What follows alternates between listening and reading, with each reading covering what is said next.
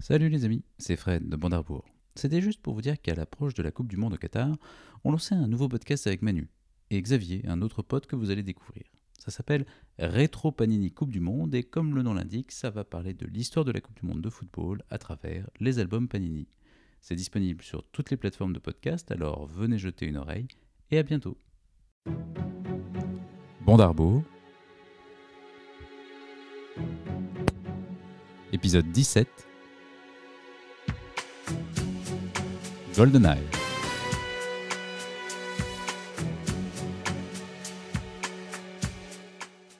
Bonjour à tous et bienvenue dans le 17e épisode du Bond d'Arbour, le podcast où l'on décortique film par film l'aventure cinématographique de l'agent secret le plus connu du Royaume-Uni, James Bond. Ensemble pour décrypter, classer et analyser cette saga, je retrouve mes acolytes pour déconstruire les péripéties de 007. Il a une fâcheuse habitude d'entrer dans les toilettes sans frapper. Bonjour Manuel. Bonjour. Et lui aussi s'est déjà levé au milieu de son open space en criant I'm invincible Absolument. Bonjour Frédéric. Et nous nous tournons à présent vers l'année 1995, encore frais dans nos mémoires. Cela dit, au moment d'enregistrer ce podcast, cela fait déjà 25 ans, nom de Dieu Et en cette année 1995, la troisième tentative sera la bonne pour Jacques Chirac, qui deviendra président de la République. C'est aussi l'année où l'on signe les accords de paix de Dayton afin de mettre une fin au conflit en Bosnie. Et on célèbre enfin le mariage de la princesse Stéphanie de Monaco et de Daniel Ducruet. Malheureusement, leur union ne tiendra qu'un an, trois mois et trois jours. Deuil également car nous dirons au revoir à l'acteur Dean Martin, au cinéaste Louis Malle, et enfin à la figure de marbre et la voix de bronze Léon Zitrone. En revanche, ça va pas du tout nous rajeunir, mais en 95, c'est l'année de naissance de la chanteuse belge Angel, de l'acteur Timothy Chalamet et du footballeur Presnel Kimpembe. Il y a à prendre et à laisser dans nos Walkman parce qu'une année qui nous donne Fruit de la Passion de Frankie Vincent et Zombie des Cranberries, franchement, c'est pas facile à juger. hein. Et même si nos millions de fans veulent écouter Fredo se lâcher sur Simple et Funky d'Alliance Ethnique, je pense qu'on va plutôt se tourner vers Gérard de Palmas et son plus gros tube, Sur la route. Mais, mais je peux vous faire les deux, Charles. Ah, mais alors ne boudons pas Je- notre je peux plaisir. faire les deux. Super. simple et funky, simple et funky, simple et funky, l'esprit funky, simple et funky, simple et funky, l'esprit funky. Voilà, et puis on peut enchaîner donc. euh, Gros parolier quand même. euh, Ah oui, oui, le refrain, le refrain est riche. Le refrain est très riche et on peut enchaîner par J'étais sur la route toute la sainte journée. Je n'ai pas vu le doute en toi s'immiscer. J'étais sur la route toute la sainte journée. Si seulement j'avais pu lire. Oh, dans tes pensées. Pensez. Et ça fera deux tubes de plus dans la playlist. Mais ouais, ouais, oui, non, mais eh franchement, oui, non, mais je pense que on va faire un podcast à part. Je pense un spin-off sur Fredo Frodon. Je pense que ça. vraiment, ça va, il y a de quoi faire. Hein. Ouais.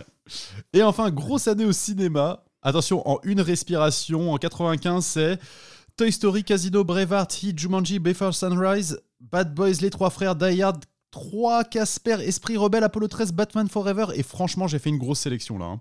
Pas mal. Alors, il y a quand même. Je beaucoup- rajouterai mon préféré, Living Las Vegas. Ah oui, est très bien. Pas mal.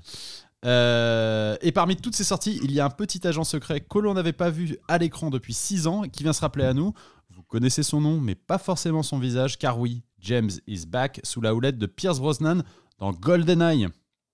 Et oui, alors ça raconte quoi GoldenEye, Charlot Ah bah, alors, GoldenEye, ça commence avec une mission en Russie dans les années 80. 006 et 007, copains comme cochons, font dans le sabotage. Sauf que 006 se fait exécuter par le général russe Orumov pendant que James s'enfuit en se lançant depuis une moto vers un avion en plein vol. Tranquille le gars. Quelques années plus tard, un hélicoptère se fait enlever. Et il a quelque chose de particulier cet hélicoptère? Oui, il peut résister aux attaques de pulsations électromagnétiques. Et comme de par hasard, une attaque de ce type vient de se produire sur une base au fin fond de la Sibérie. C'est Orumov qui en est le commanditaire avec sa femme de main, la délicieusement nommée Xenia Onatop. On the top Onatop. Une seule employée parvient à s'échapper de la- l'attaque, c'est Natalia. Elle part pour la Sibérie profonde. Le MI6 envoie James à Saint-Pétersbourg pour enquêter. Et oui, pour la première fois en 33 ans de carrière, James va découvrir la Russie. La piste l'emmène vers un trafiquant d'armes, Janus, qui n'est autre que, roulement de tambour, Alec Trevelyan, son compagnon 006 qu'on croyait mort. Alors c'est peu dire que les retrouvailles sont un peu amères. hein. Bref, James se fait arrêter, mais parvient à s'échapper dans les rues de la Venise du Nord à bord d'un tank. À nouveau, tranquille le gars. D'ailleurs, j'ai un problème avec les villes dont le surnom sont la Venise de quelque chose, mais ça, c'est une autre histoire. hein. James poursuit 006 avec Natalia jusqu'à Cuba, où le grand méchant va donc utiliser l'arme qu'il a dé- dérobée en Sibérie, le satellite GoldenEye donc, pour préparer une attaque électromagnétique sur Londres et supprimer ainsi les traces d'un vol informatique de la Banque d'Angleterre qu'il va commettre. Vous en doutez, ça ne se passe pas vraiment comme prévu. James fait tout péter. Un combat mano à mano avec 006 se termine en haut d'une gigantesque parabole. Et au moment de sauver 006 d'une chute mortelle, qui lui, il lui dit For England, James Et bande de répondre No. For me. et le laisse tomber. Ah là là, qu'est-ce que c'est badass de ouf Bon, si vous me cherchez, je serai sur ma Nintendo 64 en train de revivre le film. Et maintenant, on refait le Bond. Ah, merci, merci Charlot encore pour ce Bravo, résumé. Charles. Ah, super. Avec des Euh, citations et tout. Ah oui, avec des citations. Ah ouais. Bah, en même temps, ce film, pour moi, il est génial. En fait, de bout en bout, je, je, je spoil en fait mon, mon avis pour le film, Ouais, ouais. mais je l'adore en fait. Bah, en plus, je pense que ce film-là, il a un truc un peu nostalgique. Enfin, moi, je sais que c'est le premier James Bond que j'ai vu au cinéma, donc Ouais. forcément, il y a un truc en plus Ah, dans celui-là. Moi, c'est le premier plus. que j'ai vu aussi, pas au cinéma, c'est le tout premier que j'ai vu. euh, Ouais. Et j'aime beaucoup aussi. Ouais, il est Comme chouette, Charles. franchement. Ce que dit Charles, c'est que du début jusqu'à la fin, on s'ennuie jamais en fait. Non, non, il y a est- un très bon rythme et le film, il, a, il a très très peu de défauts. Non, c'est vrai. Et en même temps, il a un truc très particulier qui est qu'en fait, on suit deux histoires en parallèle pendant un long moment. C'est-à-dire qu'on suit euh, à la fois Mm. Bond et Natalia, en fait. Et Ouais. les deux trajectoires sont parallèles pendant, pendant assez longtemps. Et c'est ça qui est assez marrant, c'est qu'on a deux histoires quasiment, euh, deux trajectoires différentes et qui finissent par se rencontrer. Bah ouais, et en fait, euh, surtout, je pense que tu, tu- tu suis un film en fait qui est euh, dont l'histoire en fait tient la route pour une fois. Euh, et je pense que tu es très content de trouver de retrouver en fait un James Bond cinématographique en fait qui est vraiment en fait à l'écran. Tu vois qu'ils ont mis les moyens. Ouais, ouais, ouais. C'est vrai que alors on en a parlé la dernière fois dans, dans Permis de tuer. Alors Oui. il est intéressant, mais il fait un peu cheap quand même. Enfin, tu vois, C'est vrai. Les décors sont pas incroyables. Ça, ça se passe que au Mexique, etc. Il y avait le, le Il y a budget quelques, il y a quelques décors sympas, je trouve, mais tu as raison. Et là, Et, là, euh, on est sur du voyage. Là, on est sur des vrais grands méchants. Enfin, pardon, sûr. euh, Quand j'ai parlé de, de Permis de tuer, j'avais dit que ça, ça, me- ça me faisait penser à Oui. l'épisode de, de Flic à Miami. Oui. Je suis pas allé au bout de mon raisonnement, mais c'est parce que ça fait un petit peu épisode de télé de fin des années 80. bah, mais j'adore le film aussi. hein. Ouais, ouais. oui, non, mais t'as tu as raison. raison. Sur l'esthétique, il est plus intéressant. Mais euh, ouais, et surtout, en fait, ça faisait donc 6 ans Bah oui, c'est surtout qu'on ça. n'avait pas vu en fait James Bond, donc il a permis de tuer 89. Et qu'est-ce qui se passe ensuite en fait? Bah, gros problème juridique en fait entre euh, alors je sais plus exactement entre la United Artists, MGM et, et puis euh, les et puis Brocoli en fait. Donc euh, sur sur qui a vraiment les droits de, de- James Bond et qui qui peut vraiment les exploiter ce qui fait que ça crée vraiment un- une- des bisbilles qui vont durer longtemps et qui vont finir par se résoudre donc euh, un peu vers vers 94 quoi par là Bah, c'est ça, ouais. et, euh, et ce qui fait qu'entre-temps, bah, du coup, on avait Timothy Dalton qui était parti pour en refaire un troisième. Et puis, sauf que du coup, il y a six ans qui se passent. Que Dalton apparemment dit Moi, je veux bien en refaire un. Mais que Brocoli lui dit Bah, en fait, non, si tu veux t'y remettre, t'en fais pas qu'un, en fait. Parce que du coup, on relance le truc après six ans. Il faut que tu. so- Soit tu nous en fais Ah oui. plusieurs, mais tu nous en fais pas qu'un seul. Et Dalton, en fait, ne voulant pas en refaire d'autres, dit Bah, tant pis, euh, je laisse tomber.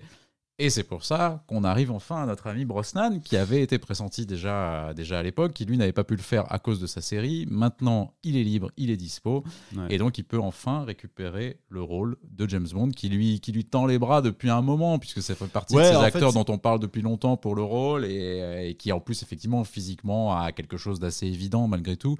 Donc euh, voilà, il est enfin James Bond. Il est enfin James Bond et en fait il- lui-même le dit en fait ce rôle en fait qui devait lui revenir en fait dans les années 80 ça ne se fait pas finalement parce que euh, euh, il continue enfin la série télé dans laquelle il était continue euh, donc il rate le rôle de peu. Sa son ex-femme qui est décédée en fait avait joué dans un ancien James Bond. Et en fait il le dit il, se- il y avait un sentiment d'inachevé en fait quoi. Il est il a enfin il attendait un peu ce moment. Donc en fait quand on lui repropose il dit oui tout de suite. Ce qui est assez dingue quand même mine de rien c'est que entre 89 et 95, donc ils sont quand même.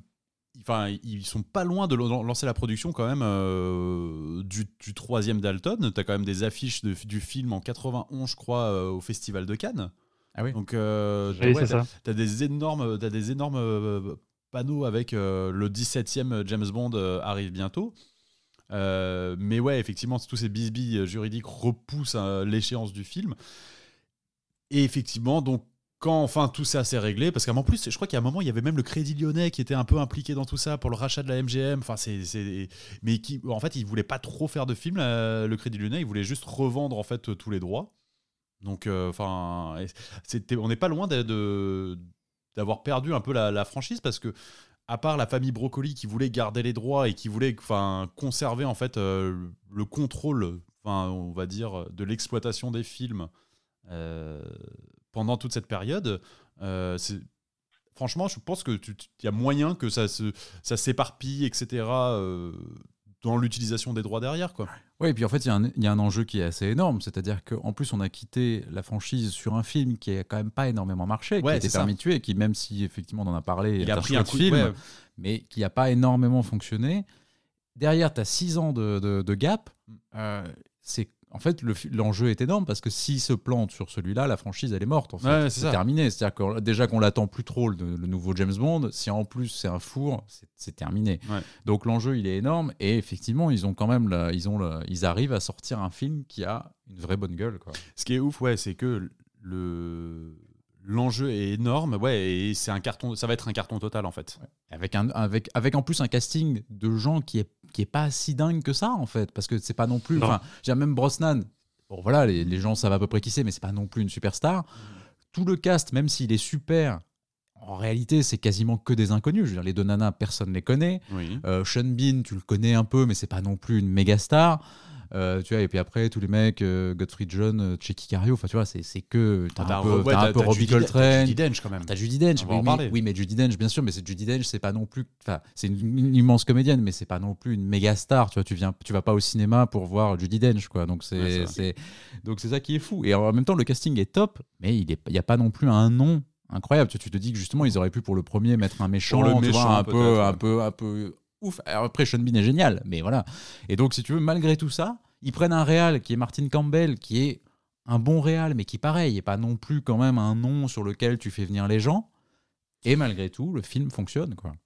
Et c'est ça qui est ouf, je trouve. Il fonctionne, mais et alors moi je pense que l'artisan, enfin vraiment véritable euh, de, ce succès, pour moi c'est et puis c'est Martin Campbell en fait. S'il en avait fait qu'un euh, de James Bond euh, et que il- ça, ça, ça- ça avait bien marché, je lui aurais peut-être pas dit effectivement que c'était lui vraiment l'artisan du truc. Mais quand le mec revient dix ans après, un peu plus de dix ans après pour refaire Casino Royale, Et qui reste un des ouais. meilleurs en fait James Bond aussi. En fait, Ouais. tu vois, le lien en fait se fait très rapidement. Pour moi, c'est le, il sait ce qu'il veut, il sait ce qu'il veut tourner, il a des idées en tête et, euh, et ça marche bien en fait. Et en fait, ce qui est marrant, c'est qu'on a toujours dit que Casino Royale était le premier reboot de la, de la, de la franchise. Mais en réalité, je trouve que quand tu regardes GoldenEye, GoldenEye a un petit côté reboot quand même. Même s'il y a évidemment quelques références euh, au passé, quand tu regardes bien, en fait, il y a vraiment l'idée de, de- de redonner un coup de jeune au personnage et de vraiment quand même le transformer un peu. On joue vraiment d'ailleurs sur ce côté euh, personnage du passé qui rentre dans une forme de modernité et qui rentre justement Ouais. dans un nouveau monde. Ouais, ouais, Et il y a plein de choses comme ça qui, je trouve, font qu'on se dit à un moment, en fait, ouais, James Bond, c'est plus tout à fait ça. C'est un nouveau personnage et il y a plein de choses de nouvelles. euh, son rapport aux femmes, son rapport à sa patronne. Il y a- il y, a plein de choses qui se transforment comme ça et je trouve que c'est euh, c'est ça qui est intéressant. Et je trouve qu'en fait, c'est déjà finalement plus ou moins un reboot, celui-là, euh, de, la, de la franchise. Oui, un peu une sorte de modernisation et de, de l'ancrer dans son, dans son époque, quoi, qui reste pas dans la guerre froide. Bah, Et je suis d'accord avec ce que vous disiez sur Martin Campbell, il est pour beaucoup dans la réussite du film. Je crois qu'il sera encore plus responsable de la réussite de Casino Royale, Mhm, mais euh, parce qu'il est encore mieux réalisé à mon avis, mhm. mais il est pour beaucoup. Et les scénaristes sont, sont très bons aussi parce que le scénario, je trouve qu'il est Bah, c'est, de la plupart des autres scénarios des. James Bond. Et c'est, Bruce Fairstein qui écrira des scénarios euh, Ouais. après pour les, pour les prochains euh, Brosnan. Et Jeffrey Kane aussi, Ouais. Ouais. qui est un bon scénariste, qui a écrit le scénario de hum, Constant Garner quelques années plus tard, qui est un super film avec Ralph Fiennes.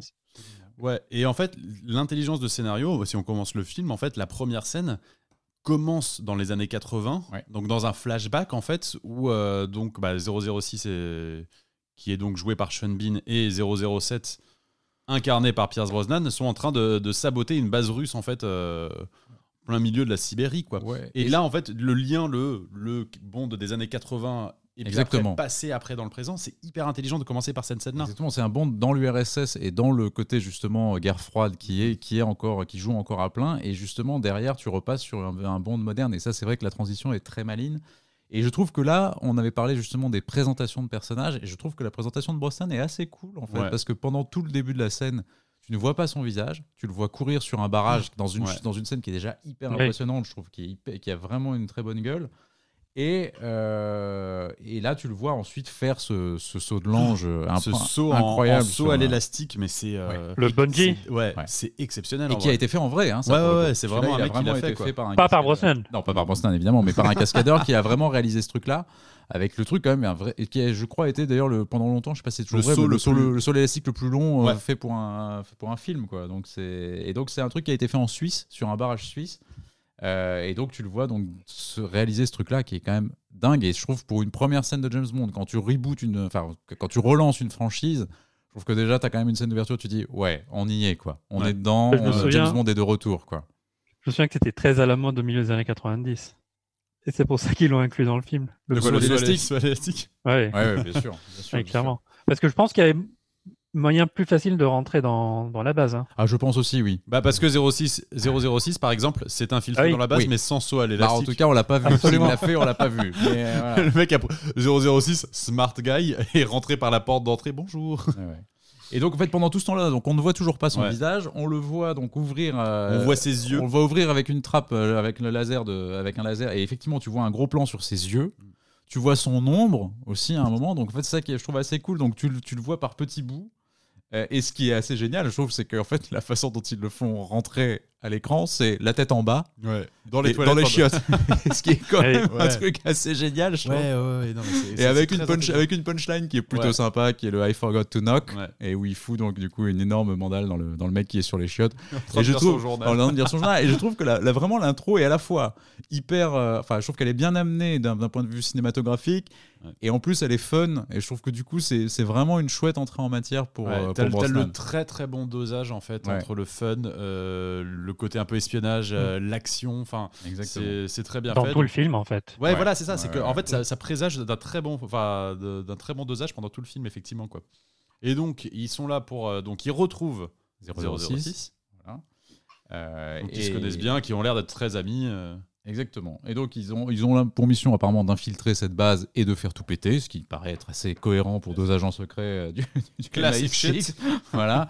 Et effectivement, ils y arrivent et tout a l'air un peu trop facile. Et effectivement, c'est un peu trop facile. Ouais, parce que c'était un piège en fait. Bah, apparemment, oui. En tout cas, on les attendait. Apparemment, Ouais. ils étaient plus ou moins attendus dans le, dans le truc.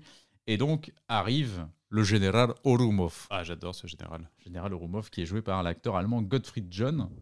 Et donc les Russes arrivent et euh, donc ils placent des bombes sur toutes les installations du, du truc. Et euh, Bond et, euh, et Trevelyan donc se parlent Mhm. jusqu'au moment où Trevelyan ne répond plus à Bond Oui. et Bond réalise que Trevelyan s'est fait capturer. Et ouais, et en fait, du coup, là, James décide de réduire le minuteur euh, la bombe de la bombe. On était à 6 minutes et on passe à 3 minutes. Exactement. Mais euh, et du coup, il y a, cette scène elle est très drôle. En fait, tu vois, il se cache derrière un petit caddie, Petit chariot. euh, un petit chariot comme ça pour se pour se barrer. Et donc du coup, évidemment, il y a plein de trucs de gaz euh, sur le chariot, donc personne peut le tirer dessus jusqu'au moment où il y en a un qui craque et qui tire. Ouais. Et Orumov le tue d'une manière totalement gratos. Il tue son propre homme qui a tué sur Bond, qui a tiré sur Bond. C'est assez incroyable. Ouais. Et entre-temps, du coup, euh, Trevelyan avait dit à Bond euh, Vas-y, on s'en fout pour l'Angleterre, euh, tu, tu- Ouais. vas-y, il déclenche les machins, moi j'en ai rien à foutre. Et Orumov l'exécute euh, d'une balle dans la tête, aussi, euh, ouais. assez froidement, et euh, voilà, avec un, un plan assez. Alors, qui, on nous a épargné apparemment le plan, parce que le plan existait en fait, vraiment, on le tue, et la censure a dit Non, le mec qui se fait tuer. d'un coup, de- d'un coup comme ça, d'une manière aussi froide, non, on va pas le montrer aussi, aussi violemment. Et, et surtout, bah alors, s'il y a une des critiques que je peux faire sur ce film, c'est qu'effectivement, on rentre dans un. euh, en fait, si, si Permis de tuer était très violent et très gore dans la façon de montrer la violence, je trouve qu'on rentre dans ce défaut des films actions, films d'action des années 90, qui est en fait la, la, la violence et euh, sans, sans sang du tout en fait. C'est que tu ne vois pas une goutte de sang euh, quand les mecs se font tirer dessus. Oui, c'est vrai. beaucoup de Oui, gens tu as se font- raison, tu as raison. qui se font tirer dessus à tir larigot avec des chargeurs avec des munitions infinies, ce qui est quand même, enfin, tu vois, euh, un peu délirant. Et ça, c'est enfin gros défaut pour tous les films des années 90, en fait. C'est-à-dire Oui, que c'est ça, c'est souvent. Ah bah. Sophie Marceau dans Le Monde ne suffit pas, par exemple. Oui. Ouais, c'est ça. C'est que tu pourrais avoir une scène, enfin, tu vois, enfin, forte, euh, violente, et, et, et- mais effectivement, tu ne le vois pas. Donc, en fait, tu es un peu désens- t'es désensibilisé par rapport à la violence, en fait. Oui, c'est vrai, c'est de la violence un peu gratuite, mais qui, qui tâche pas, donc elle est, elle est d'autant plus acceptable Ah, et du coup d'autant plus euh, regardable. en fait. C'est ça, ça c'est- peut poser un peu question.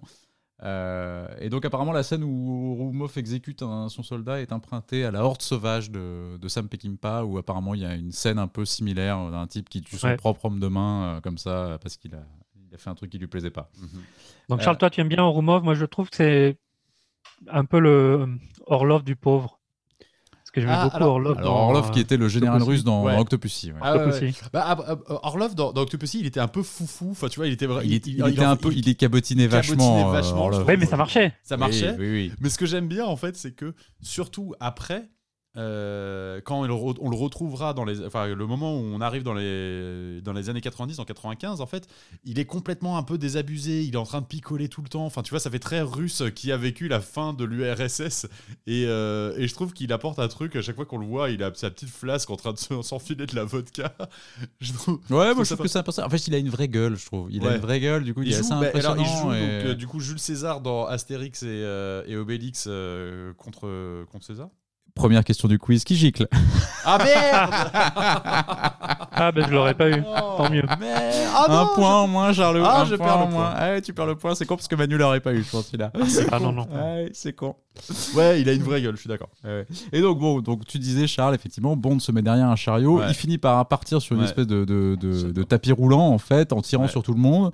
Il se retrouve hors de la base. euh, et il part en. Voilà, il Et a- alors là, il va, il va se passer cette scène encore assez incroyable Ouais. où il va y avoir un avion qui part.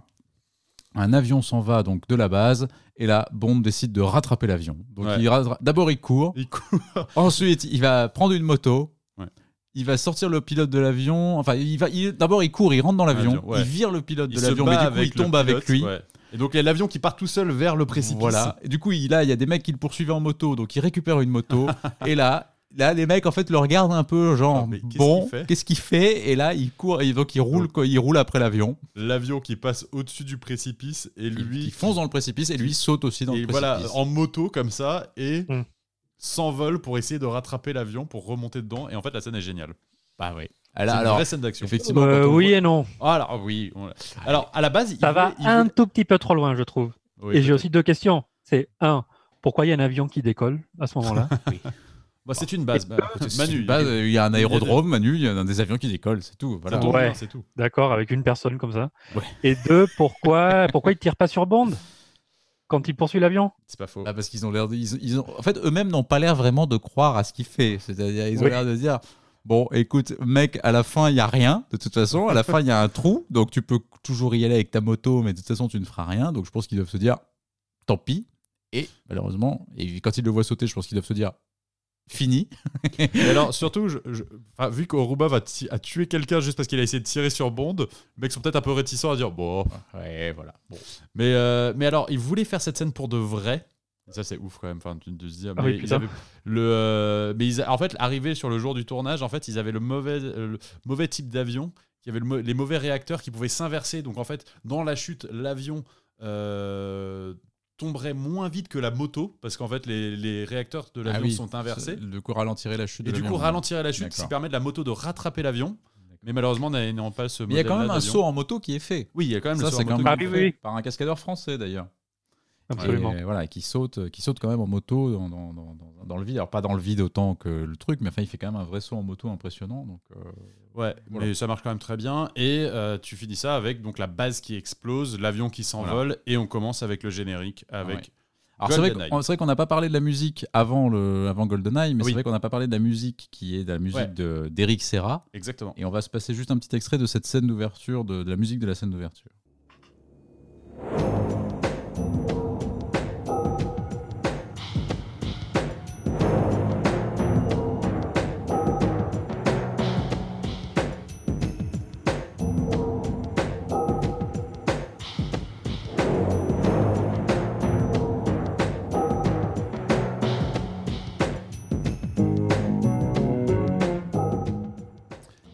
Alors, Eric Serra, on en pense quoi? Bah, On n'aime pas. C'est pas bien, hein. franchement, c'est pas bien. Et encore, là, je trouve que c'est vraiment la la meilleure, mieux, la ouais. meilleure musique du film qu'il ait faite, mais parce que et elle est bien parce qu'il y a des bouts du James Bond thème dedans. Ouais, et Ouais. en fait, euh, sinon, s'il n'y avait pas ça, ça serait terrible. C'est-à-dire que Eric Serra, c'est quand même un mec qui fait des BO en tapant sur des tuyaux, et quand il a fini de taper dedans, il souffle dedans, quoi. Mais je veux dire, c'est quand même un peu ça la musique d'Eric Serra. Enfin, je veux dire, c'est il y a, il pas grand-chose de, c'est quand même assez catastrophique. Alors sur Ah, certains, si sur Luc Besson vous entendiez. non, mais- mais je veux dire, vous sur certains, entendez, sur- non mais à la limite, tu vois, sur, on s'en fout de Luc Besson. sur le grand bleu pour sur le grand On lui bleu ça veut, passe justement. parce qu'ici il De souffle des avoir infligé mais- cette merde pour GoldenEye. Voilà, mais là, là, franchement, non. cette- moi, franchement, j'ai beaucoup de mal avec cette musique. Et encore une fois, je dis, celle-là, c'est celle qui passe à peu près pour moi.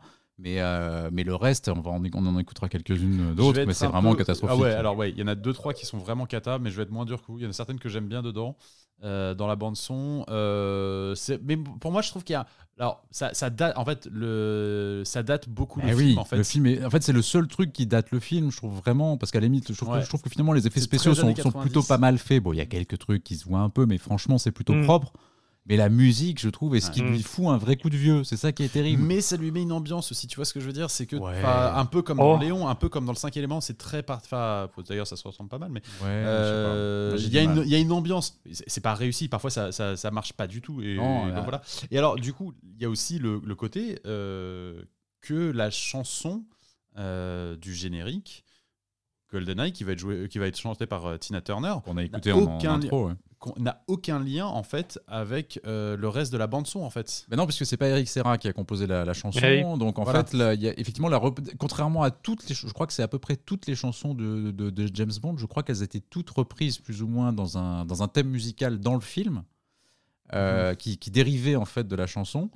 Et c'est Mhm. la- je crois que c'est la première fois en fait que ce n'est pas le cas, que t'as au- que, que la chanson titre Ah, en Demain fait ne ne meurt donne- jamais, je crois que Mm. derrière, euh, c'est. Oui, mais après, ouais. mais je Ouais, veux dire, ouais. là, je crois que c'est la, première fois en fait que Ouais. c'est le cas et que tu n'as aucun, auc- aucune reprise de, la chanson GoldenEye ouais. dans le film en fait. Et ce qui est un peu dommage parce qu'en plus la chanson est vraiment cool Alors, et c'est dommage qu'on n'ait pas fait ça. quoi. La chanson est vraiment trop cool parce que vraiment, t'es euh, t'es sur enfin, une vraie chanson de James Bond Ah oui. euh, qui est super bien chantée par Tina Turner. Oui. Et Ouais. euh, elle est instantanément reconnaissable à ses trois premières notes. Et je, je, enfin, je l'adore. Moi, pour moi, c'est top absolument. 3 cette chanson. Et moi je dirais Il même faut dire qu'il a écrit de la chanson. Bah oui. C'est Bono et The Edge de, de U2 et je dirais même en fait que je pense que c'est la meilleure chanson de U2 en fait. C'est la meilleure chanson qu'ils aient jamais écrite en fait, il me semble. Mais euh, Euh, c'est- c'est- non, c'est- peut-être pas. pris contre YouTube euh non, j'ai en fait j'ai non, j'ai- euh, rien the U2, Streets Have No Name pour moi. Non, non, mais il y a, non, mais il y a des très, il y a- il y a des très bonnes chansons de YouTube, mais franchement, pour moi, celle-là, c'est, je pense, un des meilleurs trucs qu'ils aient fait. Vraiment. Je trouve que c'est une très, très grande chanson, qu'elle est, elle est vraiment dans le thème de, de- de la saga, Ouais.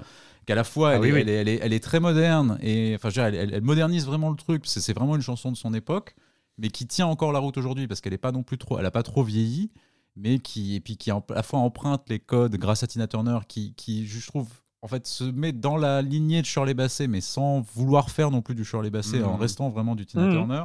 Bah, je trouve que c'est vraiment impeccable et je trouve que l'orchestration est top. Et en plus, ça vient sur un générique qui visuellement est génial, moi je trouve. Ah oui. Le générique est magnifique. Ouais. Je le trouve. Alors, ouais, ouais, ouais. C'est pour moi, c'est le générique le mieux réussi de, de tous les Pierce Brosnan. Ah ouais, Euh, je trouve qu'il est- facilement Ah, parce ah que oui. t'es- t'es- alors Ah bah coup, parce que les autres sont pas très bons. hein. ah non Bah, les, les les autres, ont mal vieilli les autres ont un peu mal vieilli en fait, mais, mais même s'ils sont ils sont pas inintéressants en fait visuellement, mais, mais c'est vrai que c'est celui-là qui est le plus réussi et, euh, et voilà parce qu'on voit en fait toutes ces, ces femmes qui, qui, qui détruisent, en fait des, des, des faucils et des marteaux euh, à coups de masse quoi. Alors ce c'est pas très subtil en termes d'imagerie Non, mais c'est assez cool. c'est la guerre froide est finie si vous l'avez Ouais, pas ouais, compris ouais. encore c'est à dire que là on, on détruit des, des, des statues de, de, de Lénine Ouais, t'as euh, la statue de Lénine qui chute. Enfin voilà, c'est vraiment la fin. C'est super chouette parce c'est que bien inscrit le film dans son époque, ouais. Mais quand, je, quand je parlais de reboot, en fait, c'était aussi ça, Ouais. si tu veux. Pour moi, il y a un peu cette idée-là. C'est-à-dire qu'en fait, dans le générique, tu dis voilà, l'URSS, les gars, c'est fini. Maintenant, on passe à autre chose. On est dans un nouveau James Bond. Et je trouve que tu vois, c'est Ouais, c'est par petites touches comme ça Ouais. qu'ils arrivent à lancer cette idée de, de, de- on redémarre quelque chose. Je. Et je trouve que c'est très très bien fait. Et en plus, on retrouvera ces mêmes symboles lorsqu'on ira visiter beaucoup plus tard le cimetière des monuments Ah, communistes. euh, on oui, verra raison, donc il y a un vrai rappel en plus. Oui, oui, c'est vrai. Ouais, ouais, c'est super. Et, c'est- et ce n'est plus Maurice Binder du coup. non, que malheureusement, il est décédé. Malheureusement, malheureusement il est décédé Eh oui. ouais. C'est Danny Kleinman qui s'y qui s'y colle et franchement celui-là je trouve est très réussi. Les autres on en reparlera mais ils sont, ils sont Ouais. intéressants les autres aussi mais malheureusement ils ont vieilli. Mais ils sont mais ils sont il y a une vraie idée de, de vouloir coller au thème à chaque fois qui, qui est ce qui n'était pas toujours le cas de Binder d'ailleurs. C'est-à-dire que en fait Kleinman va toujours essayer d'avoir une vraie résonance avec l'histoire du Ouais. film dans ses génériques alors que Binder franchement il y a des moments où c'était ouais, un peu balèque, c'était vraiment des meufs à poil des, me- euh, fout des meufs et voilà je sais même pas vraiment je suis c'est- même pas sûr qu'il avait vu les films avant Maurice Binder. On va, on va Non. pas, Ah on va pas bouder notre plaisir, mais, Non, mais voilà, c'était, il a créé vraiment une esthétique, Binder, mais je veux dire, tu vois, il y a un moment, je pense que c'est le, sujet du film lui importait peu, quoi. Mais euh, voilà. Et Kleinman qui deviendra le mec des génériques de James Bond euh, à partir de là. Il a peut-être fait. Il les a tous fait sauf Quantum of Solace, il me semble. Je crois que c'est ça, ouais. Et avant ça, il faisait des clips, des clips de musique. Ouais. Pour, euh, il a fait des, des vidéoclips de Madonna, Paula Abdul, Simple Minds aussi, j'ai vu. Ouais, ouais. C'est quand même le premier film de Bond avec des effets numériques, Ouais. avec du fond vert, en fait. C'est le, le- le premier qui, qui utilise ça. C'est le premier film qui ne fait aucune référence du tout à Ian Fleming euh, en, en aucun cas. C'est le premier. Ouais, parce que c'est pas basé sur une histoire d'Ian Fleming en fait. voilà. euh, Donc en fait, le seul, manière, le enfin, seul, le seul truc, le- c'est que ça reprend le titre en fait de la villa, de- enfin le nom de la, la villa de, Ian Fleming en Jamaïque dans le titre. Tout à fait. Euh, c'est donc c'est le premier film après la chute du mur. C'est le premier film qui est produit par le duo Barbara Broccoli et Michael J. Wilson, puisque Albert Broccoli est pas encore de, toujours vivant, mais n'est plus très n'est plus très Ouais. au point, donc il est, il est plus très en forme. Il a quand même géré le casting de il a géré le casting de Brosnan absolument, mais je veux dire, il est Ouais. plus il est plus vraiment aux manettes du truc. Non, Euh, c'est le premier réalisateur non britannique d'un James Bond. Ouais. Puisque Martin Campbell Néo-zélandais. Ouais, t'es vraiment, en fait, là, t'es- t'es vraiment sur une nouvelle, enfin, un, une nouvelle ère de Ouais, James Bond moi. En fait, tous ceux qui étaient là jusque euh, jusqu'à 89, en fait, enfin, là, c'est vraiment une, toute une nouvelle Voilà. équipe, une nouvelle génération qui Exactement. prend le pouvoir, en fait, pour le meilleur et pour euh, parfois le pire aussi, mais euh, là, t'es vraiment, c'est le ouais, reboot autant sur l'écran que derrière Ouais. dans, Et oui, dans l'équipe euh, qui, qui gère le truc. Quoi. Et puis Et et on puis a un Bond irlandais aussi. On a un Bond Oui, irlandais aussi, Après absolument. un Donc Donc c'est le euh, premier Bond qui n'est pas sujet de, de la reine. C'est vrai, puisque la Zoneville Techniquement. était quand même techniquement, puisqu'il est australien, oui, donc il est, quand australien. même, il est quand même sujet de sa majesté. C'est vrai. Alors que vrai. euh, on a eu gallois, on a eu écossais et euh, anglais, et anglais. Australien. ouais. Non, on n'a pas eu anglais Ah, encore. Roger Moore. Ah oui, c'est vrai. Roger Moore, il est Ah, anglais. je- Oui, Roger Moore est anglais. Excusez-moi, excu- excusez Roger. Voilà. Et, euh, et, puis, et puis surtout, alors on y reviendra, mais premier film de Bond tourné en Russie. Oui, et c'est oui. la, c'est la première Ah fois du coup qu'ils peuvent tourner en Russie. oui. Alors, ça sera d'ailleurs un peu compliqué, on va y revenir, mais, mais voilà, effectivement, c'est la première fois que James Bond, qui a tant, tant vu de Russes dans sa, dans sa vie, Mm, mm, peut mm. enfin, peut enfin tourner réellement en, en Russie. Donc ouais, et si on revient sur le film du coup, euh, juste après cette scène, de ce générique, on retrouve donc James au volant de son Aston Martin en train de passer euh, une évaluation avec une jeune, da- euh, jeune demoiselle du MI6. Oui. Euh, il aime bien aller vite dans sa voiture, euh, James, et, euh, et il commence à faire la course avec une certaine demoiselle qui arrive en, Ferrari. Ouais. Ferrari rouge, qui a quand même la classe. Et il commence à faire donc la course sur la, la Riviera française. Oui. Et avec, avec une musique toute pourrie. Avec On, une musique va- on toute va s'en mettre un petit extrait. d'Eric Serra. C'est vraiment Ouais. la pire celle-là.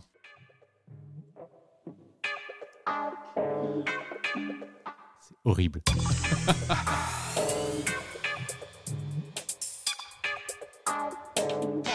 Ah là là. Ah, j'avais oublié le petit, le petit DJ Scratch là, c'est dégueu. On va s'épargner ça parce que Ah, c'est vraiment la- Là, atroce. on est, mais- on est dans les menus d'un jeu vidéo. Ouais, c'est épouvantable. C'est épouvantable et je sais même pas pourquoi. Mais, ah, ce qui est dommage, parce qu'en plus, la scène est plutôt sympa. C'est Ouais. une bonne poursuite en bagnole. elle est plutôt, elle est plutôt en fait, chouette. c'est même pas une poursuite, c'est une course. Enfin, Oui, tu vois, genre c'est une vraiment. espèce de défi en fait. Voilà, c'est genre en fait, c'est genre il voit cette nana arriver avec sa grosse Ferrari Ouais. et il se dit tiens et, euh, et si je faisais la course avec elle Oui, mais la meuf le chauffe un peu en fait. C'est-à-dire qu'elle avec sa. Ferrari, elle se met un peu à hauteur, elle lui fait un petit sourire, euh, genre, et lui, du coup, dit ouais, allez, on y va. Et du coup, t'as la pauvre nana qui est en train d'essayer de l'évaluer au milieu, qui est en plus entre, elle est techniquement entre les deux, du coup, puisque Ouais, euh, ouais, voilà. volant à droite. Euh, volant à droite, du coup, elle est vraiment entre les deux et elle est en train de se dire, mais qu'est-ce que c'est que ça? Et alors, ce qui est marrant, c'est que euh, au début, on a l'impression en fait que c'est Money Penny. Ouais. Et alors qu'en fait, Ah c'est oui, pas oui. Money Penny. Et il y a une espèce de- de- d'ambiguïté un peu chelou dans le film. C'est-à-dire que tu te dis, c'est une nana qui est en train de de l'évaluer. Tu te dis, elle, elle a un petit côté un peu, tu vois. euh, nana un peu alors, Mm, bah, mm, mm. enfin, tu vois, de, de bureau coincée. Donc au début, tu te dis c'est Money Penny. En plus, je trouve que physiquement, la, la différence avec celle qui va être la vraie Money Penny est pas, est pas si dingue que ça. Enfin, tu vois, c'est pas, c'est pas un, un physique complètement différent. Donc du coup, je trouve qu'il y a une ambiguïté. Et c'est marrant parce que j'avais écouté il y a quelques années le 2 heures de perdu euh, qu'ils ont fait sur GoldenEye. Mhm. Et en fait, ils, ils disent que c'est Money Penny, alors que c'est pas elle. Et en fait, eux-mêmes Ah. se sont plantés. En fait, ils ont cru que vraiment que c'était Money Penny et que du coup, ils se tapaient Money Penny euh, à la fin dans la bagnole, ce qui n'est vraiment pas le cas. Ah, c'est con. Voilà. drôle, ça. Les amis, on est d'accord que là, on voit bien que le film était tout d'abord prévu pour euh, Timothy Dalton. Parce que s'il y a une nana qui est envoyée pour l'évaluer, euh, une psychologue, en fait, Ah oui, c'est pas. c'est un peu en de- réponse à tout oui, ce qui s'est passé dans Permis de tuer. Bien sûr, On a complètement pété un câble. bien sûr. Et d'ailleurs, d'ailleurs, il y aura, des- il y aura une référence après avec M hein, sur, M, ouais, sur tout ça. à fait, Donc, ouais. Bien sûr, il y a, il y a quelques. C'est pour ça qu'on dit il y a reboot, mais il y a quand même un semblant de continuité qui, qui, qui existe entre les, entre les deux films. Donc, la jeune femme en Ferrari, bah, c'est Famke Janssen. Oui. Euh, l'actrice euh, hollandaise qui qu'on connaîtra plus tard après qui fera euh, X-Men notamment où elle jouera Jean Grey dans, dans X-Men elle a fait plusieurs Genre la femme de, euh, de Liam Neeson dans Taken. Absolument elle joue la femme de Ah oui. Dans Taken enfin voilà donc c'est une actrice bon, Ouais. qui, qui sans faire une carrière incroyable a quand même fait une petite carrière euh, derrière à, à Hollywood Oh, un peu plus que ça Grâce à GoldenEye, on Grâce à GoldenEye bien sûr bien sûr mais euh, voilà Voilà. Euh, et donc ils font la course, ils, ils font peur à plein de gens, elle manque de se foutre dans le décor, ils ont failli en- s'en pla- s'emplafonner toute une armée de, de cyclistes qui passaient par là aussi. donc voilà. Donc on est sur les routes de la Riviera, enfin de la, de la, de la- de- au-dessus de Monaco, quoi, en gros. euh, Ouais. voilà, là, là- là où Grace Kelly. pas, pas très loin, je pense, de là où Grace Ouais. Kelly a dû, a- a Ah dû y passer. Ouais, RIP. Euh, voilà, et donc à la fin, petit. euh, Ouais, et donc euh, à un moment, ouais, elle- la nana qui fait l'évaluation lui dit stop et tout, on s'arrête, donc gros coup de frein de James Bond. Oui. Euh, dans le- la, la coudoir de la Stade Martin, maintenant, il y a des bouteilles de champagne au frais Oui, avec deux bah oui, bah, C'est classe. pas, pourquoi pas. Et, euh, et il la chope, du coup. Voilà. Et on voit pas plus d'ailleurs parce que euh, on Ah, ne ils ont- fait que ils ont- commencer le film. Ils ont quand même planté les deux bagnoles. Hein. Ils ont quand même Ouais, ouais. réussi à les planter. Il y en a eu quand même pour apparemment euh, 80 000 dollars de dégâts Ah, sur les deux bagnoles pendant qu'ils ont fait le- les trucs. Ouais. Et c'était un peu emmerdant parce qu'en plus Ferrari avait vraiment prêté la voiture hein, en disant attention, on vous la file pas, on vous la prête. Et ils, ont quand même réussi à les planter à un moment. Donc euh, voilà. Bon, petit, petit, petit, petit écart, pas petit rajout de budget comme ça. euh, voilà, mais, mais tranquille. Donc on retrouve James ensuite au casino. Ouais. Arrivé au casino. Alors euh, Pierce Brosnan qui, qui parle un français calamiteux quand même. Ouais, ouais, Quand ouais. il parle au mec de l'hôtel, c'est ça, marqué, ouais. C'est parce que tu, quoi, tu te dis le mec est quand même agent secret, il devrait quand même savoir baragouiner sans, sans avoir l'air quand même d'être un d'un- étranger euh, qui qui euh, qui est euh, français pour débutants quoi. Et là vraiment quand il parle au mec de Pierre. bonjour Pierre, ça va bien? Tu- ça va. Catas- catastrophe, catastrophe. Faut Vraiment, je pas qu'il ait une couverture en France, Ah quoi. ouais, je me suis dit ils auraient faut pu faire, ils auraient pu faire une pause synchro, je sais pas, faire un truc parce que là c'est vraiment c'est dramatique, je trouve pour un agent secret, tu dis c'est un peu un peu un peu triste. Bon bref, peu importe et il retrouve donc à la table de de, de, de Baccarat Xenia Onatop, donc on va Voilà. savoir que c'est elle donc la fille de la Ferrari. Ouais, ouais, ouais. Et euh, ouais, scène qui fait, qui, qui, qui est non sans rappeler en fait euh, James Bond contre Dr No en fait. Ouais, bien vrai, sûr avec Sylvia Trench, il y a un côté T'es vraiment sur la même sûr, ouais. imagerie des, des premières images où tu rencontres James Bond finalement. Et, euh, et c'est assez sympa. Enfin, euh, c'est une bonne petite scène. Il se présente à Xenia, genre bah, je t'ai vu cet on- vous aimez bien vivre dangereusement, etc.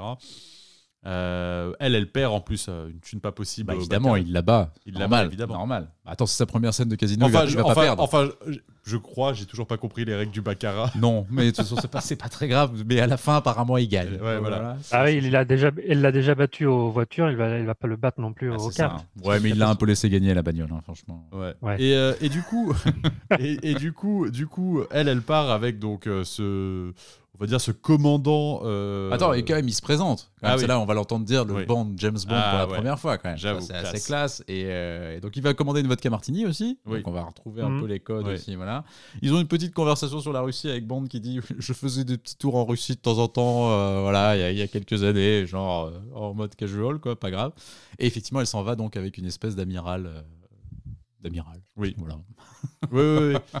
Et, euh, et en fait, c'est- en fait, le seul point en fait du film où le scénario, enfin pour moi, euh, un des rares points où en fait euh, le scénario est un peu bordélique parce que comme de par hasard, il tombe sur cette nana euh, qui a un lien avec toute Oui, l'opération derrière. oui, c'est oui, oui, c'est vrai. C'est vrai, c'est un peu la coïncidence, mais bon, c'est pas ça, ça, ça fait partie. Mais bon. un peu. C'est un peu, bah, tu sais, c'est exactement comme dans comme dans Opération Tonnerre, Ouais, où il est envoyé Oui, dans oui, le centre oui. de, tala- de, Ouais, de- ouais. de remise en forme. Ah il le a spa, exactement les gens qui sont en train de fomenter le, le complot, quoi. Tu vois, donc c'est bon, il y, a y toujours des trucs un peu comme ça, mais c'est pas très très Il est au bon endroit au bon moment, quoi. Et alors, surtout, Et puisque tu parles d'opération tonnerre, elle vous fait pas penser un petit peu à Fiona Volpe euh Alors Ah, si, fait penser, alors, elle fait penser à Fiona Volpe et elle fait penser surtout euh, à Fatima Bloch Ah, de, de jamais, plus jamais, encore plus Ah, en oui. fait, encore plus. euh, on n'a pas encore parlé de jamais plus jamais, ça viendra dans Bon Argo. Oui. Mais euh, si tu On regardes bien, je suis d'accord. En fait, c'est le même personnage hein, d'ailleurs. Mais ce que je veux dire, c'est que je trouve que l'inspiration même pour les vêtements et pour le, le personnage un peu fou, euh, il est même encore plus sur euh, Fatima Blush que, que sur euh, Fiona Volpe. Ouais. Et d'ailleurs, on en reparlera. Oui, tu as raison. Ouais. Euh, voilà. Alors, Fiona Volpe est un peu la, la, la henchwoman euh, originelle, quoi. Oui, oui, bien sûr, t'as Ouais. raison. Ouais, ouais, Et, tu sais, euh, ouais. Alors, Bond, je sais pas si vous avez vu, il y a un truc, ça- il, il traverse, le, il- quand il sort du casino pour aller prendre en photo Xenia Onatop et l'amiral, là, il passe au milieu d'une espèce de spectacle de mime. Oui, c'est vrai. Ah, hyper, Ouais, hyper ouais. chelou. Ouais, pourquoi? Alors, Ça sert à pour- rien. Pourquoi? Je ne sais pas. C'est alors je sais pas si c'est le côté le mime c'est français. Je, je- Ah, je- je crois que je- c'est ça, c'est les clichés sur la France. vraiment. Et alors je me suis dit mais tu sais, ça m'a fait penser, ça m'a fait penser au spectacle de Papillon dans Dangereusement Vôtre, tu sais, dans la Tour Eiffel, qui était naze aussi. Et là je me suis dit mais, Ouais, pour- mais ça passe pourquoi? vite. ça- ça Oui, passe heureusement c'est ouais, beaucoup moins long. oh, on voit un mime, on se dit Mais bon, tu vois un mime et tu ne comprends pas pourquoi il y a ça. Et je me suis dit, c'est très, bizarre cette scène. Beaucoup le Enfin, mime. Voilà, bon, bref. Et, euh, et donc, il va les prendre en photo, puisqu'il voit qu'ils vont dans un. Ils rejoignent un yacht avec une, une vedette, et donc, il. Et donc Bond prend des photos et il retourne à l'Aston Martin et en fait l'Aston Martin dès le lui refaxe en fait les infos sur les gens Mhm. qui viennent prendre en photo donc avec un petit message de Money Penny qui lui dit euh, voilà et donc elle lui dit le, le truc lui donne un petit rapport donc sur la fameuse Xenia qu'on soupçonne apparemment de lien avec la mafia Janus à Ouais. Saint-Pétersbourg. Voilà, c'est la première fois qu'on mentionne ça. Et donc, il a l'autorisation de M Pour enquêter. pour enquêter, pour la suivre. Euh, voilà. Et là, on passe à la scène sur le bateau entre Xenia et l'amiral. C'est un peu gênant cette scène.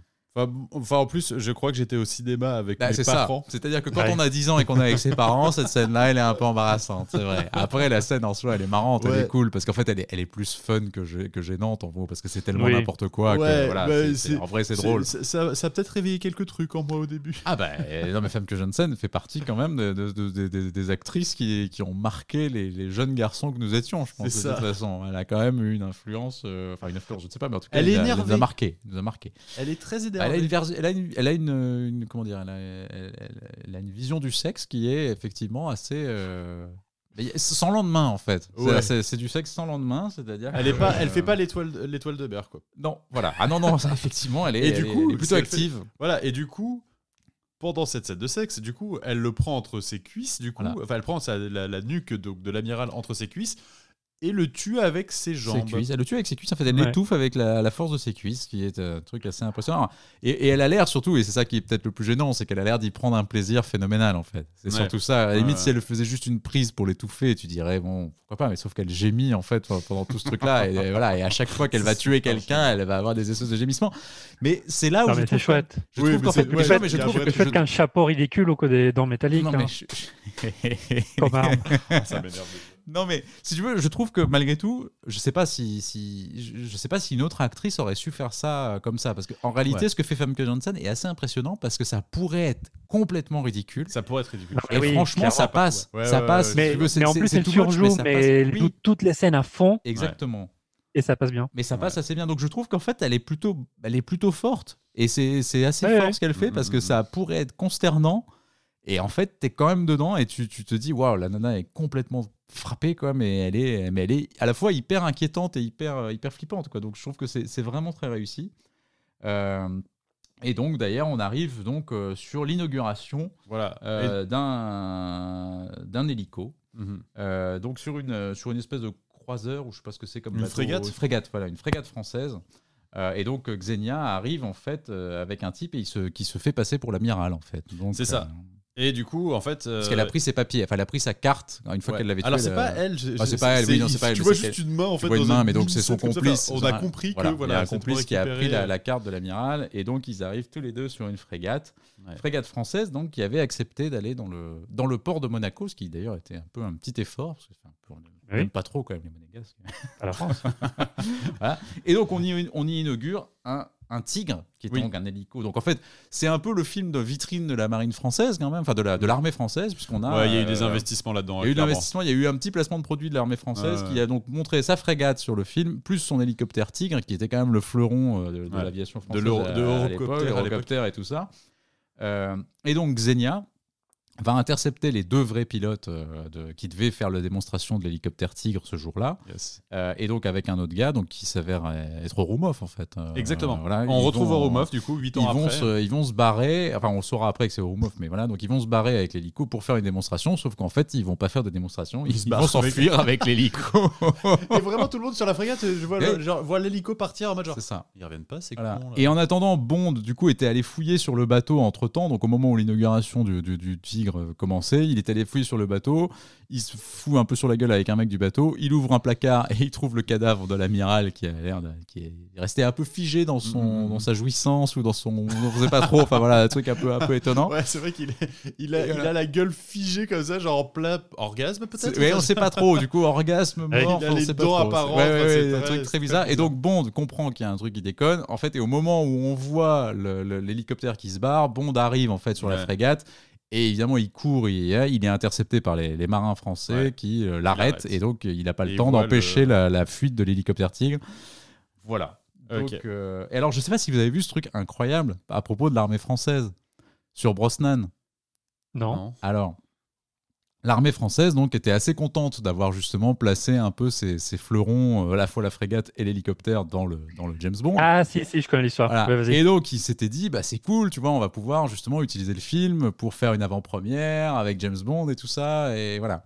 Sauf que, ce qu'ils n'avaient pas prévu, c'est qu'on est en 95. Et en 95, en fait, c'est la reprise des essais nucléaires français. Oui. Ouais. Et il se trouve que Pierce Brosnan est un grand militant Greenpeace. Et donc que pendant toute la promo du film, en fait, il va chier sur la France en disant c'est un scandale que la France relance les essais nucléaires. Et que donc l'armée française va vraiment faire la gueule et que l'avant-première française du film où il devait y avoir le ministre de la Défense et des, des représentants, en fait, est annulée. est annulée parce que euh, parce qu'ils veulent pas en fait que Brosnan, qui a vraiment dit du mal de l'armée française pendant tout le truc, euh, soit là et pour pas créer en fait d'incident diplomatique. Et Brosnan en gros dit bon en fait euh, moi j'en ai rien à foutre, je suis pas voilà, je dis ce que je pense et voilà. Donc en gros là où ils croyaient avoir fait un gros coup et pouvoir utiliser la promo du James Bond pour faire leur propre promo, finalement ça n'aura pas lieu puisque, euh, Ouais. puisque Tout ça, pour, tout ça pour euh, l'explosion de, de, de, de, de même pas 20 mégatonnes. Ouais, voilà, franchement, franchement, enfin, je sais pas. Bon, Ça, voilà. Brosnan. Non, Persona non grata en France, quoi. Ouais, exactement. Mais j'ai trouvé ça assez drôle. En fait, je connaissais pas l'histoire et je l'ai découverte en faisant, en cherchant deux trois bricoles et j'ai trouvé ça très Ouais, drôle en fait comme euh, comme histoire. ah, c'est intéressant. Voilà. Et donc euh, bon, bref. Donc on arrive. En fait, on suit l'hélicoptère. Voilà. Enfin, pas encore. Et l'hélicoptère est pas encore là, mais donc on arrive à Severnaya, donc Exactement, en, c'est une base en russe. Sibérie, donc une base russe où on retrouve deux personnages qui vont nous intéresser pendant le truc, qui sont Natalia, qui sont Ouais. qui est jouée par Isabella Skorupko, qui est une actrice suédoise, qui elle ne Polonaise. Les deux. Les deux en fait, je crois qu'elle est Ah, polonaise deux et suédoise, ouais, Ouais. ouais. Ah, d'accord. Et euh, qui va, euh, alors qui elle, en revanche, ne fera pas une énorme carrière, contrairement Non. à Famke Janssen, qui va quand même faire Non. des trucs. Euh, Isabella Scorupco, elle va pas faire grand chose derrière. Elle rejouera dans, dans un film de Martin Campbell qui est Vertical Limit. Je sais pas si vous vous souvenez Ah de ce oui, truc-là. ah, je l'ai vu. Voilà, elle joue dedans. Et on a aussi Boris dans ce film, donc qui est Alan Cumming, qui est donc Mhm. un, et ils jouent tous les deux en gros des programmateurs informatiques dans, dans cette base de Severnaya. Et c'est d'ailleurs le premier James Bond où vraiment l'informatique a, une, un a gros une- a rôle. une vraie importance. En oui, fait, en fait, tu le- voyais de temps en temps en fait, dans les anciens films. De, bah, en fait, euh, si tu veux, à chaque fois, tu avais l'impression que c'était des trucs un peu futuristes quand tu voyais un Ouais, ordinateur ouais. dans James Bond. Là, finalement, c'est la première Ouais. fois qu'on est sur de l'ordinateur. euh, presque, voilà. Oui, c'est évidemment des programmateurs, donc oui, c'est important. Mais si tu veux, c'est c'est de l'ordinateur un peu comme nous, comme les gens commençaient à en avoir, si tu veux, euh, des PC. euh, voilà. Alors évidemment, ils font des trucs plus importants que les- le commun des mortels avec ça. Mais c'est la première fois qu'on voit des ordis un peu euh, comme toi et moi, dans- enfin comme ceux que les gens avaient à l'époque. Donc voilà. Oui, mais après, tu as, quand même ce côté, effectivement, euh, l'informatique ou- et le, le hacking pour les nuls. hein, Ah oui, oui, euh, bien sûr. Là, c'est le début. Oui. oui, bien sûr. Et donc Alan Cumming, 95. qui, Alan Cumming qui arrive à hacker le FBI. Ah ouais.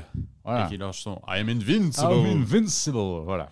Insupportable. Et il alors lui, il cabotine vachement. Effectivement, Alan Cumming, Ouais, il, va non. jouer- il va cabotiner. Pas moi son personnage. Alors, il va faire un accent russe. Enfin bon, c'est toujours. Ce qui un est peu- génial, c'est que de tous les personnages russes de ce film, il n'y en a pas un seul qui est russe. Aucun est russe. Non, ouais, non, non. terrible. Ouais, ouais, ouais, c'est vrai. Bah C'est oui. ce qu'on a dit, on a- il y a une hollandaise, une polonaise, Il y lui a un- il est il y a euh, un- écossais ou Il y a, anglais, un- je sais il y a un allemand, il y a, il y a un anglais. Ouais. Et, Et puis Robbie Coltrane. Et, oui, oui, et un français français. aussi. T'as un français. Oui, oui. T'as Jackie Cario. Ah oui, oui, oui. Jackie Cario qui joue un russe plus tard, aussi, ouais. et Dmitri Mishkin. qui est pas non plus voilà. Donc euh, le donc Boris va fumer une clope et là arrive l'hélicoptère donc le Tigre avec et donc dont vont vont sortir euh, Xenia et euh, le général Orumov. Euh, et là, Natalia Mm. va faire du café, Mm. Orumov arrive et donc simule une espèce de, d'opération, genre un peu de test Voilà, dans la base pour dire voilà, on va activer le, le truc, donc euh, On va activer de- GoldenEye. Donc, il, Voilà. y, a une- il y a un truc qui s'appelle et donc, exercice de, exercice de routine, montrez-nous en combien de temps vous pouvez être prêt. Donc euh, là, la- les mecs s'excitent un peu.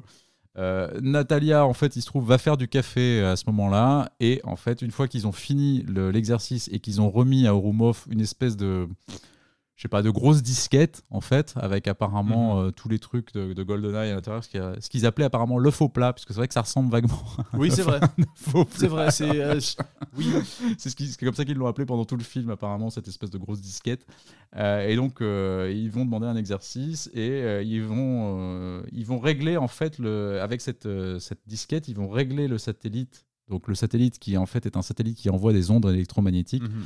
euh, sur Severnaya pour détruire Severnaya Voilà. juste avant de partir. Euh, et donc, il tue tout le monde. Donc là, Oui. c'est Xenia Onatop qui va tuer tout le monde. qui arrive avec son, donc, son AK-47 et qui tue tout le monde. Qui, enfin, Et un peu comme euh, Voilà, en y prenant encore une fois. un- Walken dans euh, Exactement, dans Dangereusement Vôtre. Dangereusement. Et là encore, elle va y prendre un énorme plaisir. Et même Orumov, à un moment, la regarde en mode un peu. euh, c'est gênant. Ouais, ça fait beaucoup. C'est flippant là un peu. voilà. Et sauf que Natalia, donc, qui était dans la cuisine à ce moment-là, arrive à se cacher et donc à éviter d'être tuée par, euh, par Xenia. Et donc, ils se barrent et donc, ils envoient donc une espèce donc, de, de d'onde électromagnétique sur la base de Severnaya. euh, et qui va donc tout détruire, puisque justement l'idée c'est de faire des impulsions électromagnétiques pour détruire toutes les installations. Et c'est donc pour ça d'ailleurs qu'ils avaient volé l'hélicoptère Tigre, puisque l'hélicoptère Tigre est Et- un truc qui peut résister justement aux attaques électromagnétiques. Et donc ils se barrent, et là la station pète. Voilà.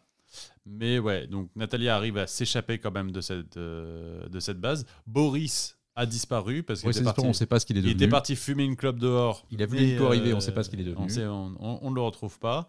Et pendant ce temps, euh, pendant que tout ça se passe, Bond on arrive a- à MI6. On est, ouais, voilà, on Mm. suit aussi Bond qui est donc euh, qui, re- qui retrouve donc le MI6 euh, et en fait euh, on- qui, le MI6 suivait à la trace en fait l'hélicoptère qui voyait Ouais. que ça allait jusqu'à Severnaya Exactement. et pendant cette scène donc du coup on découvre dans la base euh, un- une nouvelle Moneypenny Absolument.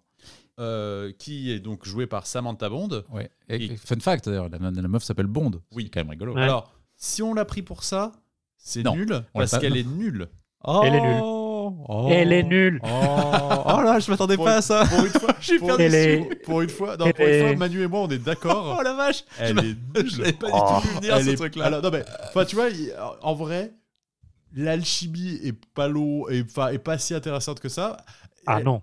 euh, avec James Bond, même si elle arrive, enfin, on parle enfin quand même de euh, harcèlement Et sexuel. oui, justement, c'est ça que je trouvais ça, Oui, je trouvais ça, ça- marrant moi oui. dans la scène justement. Oui, non, que- mais la, la scène est intéressante, mais enfin, moi je sais pas, je Samantha Bond, je, Moi, je la trouve presque antipathique, en fait.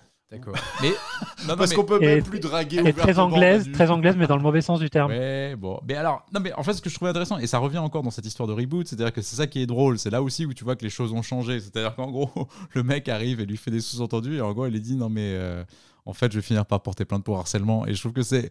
ben, en, en mode Mais un en peu, fait, et en mode un peu avec- déconne, mais Bah c'est mais plutôt en- drôle en en fait. C'est c'est extrêmement bien écrit.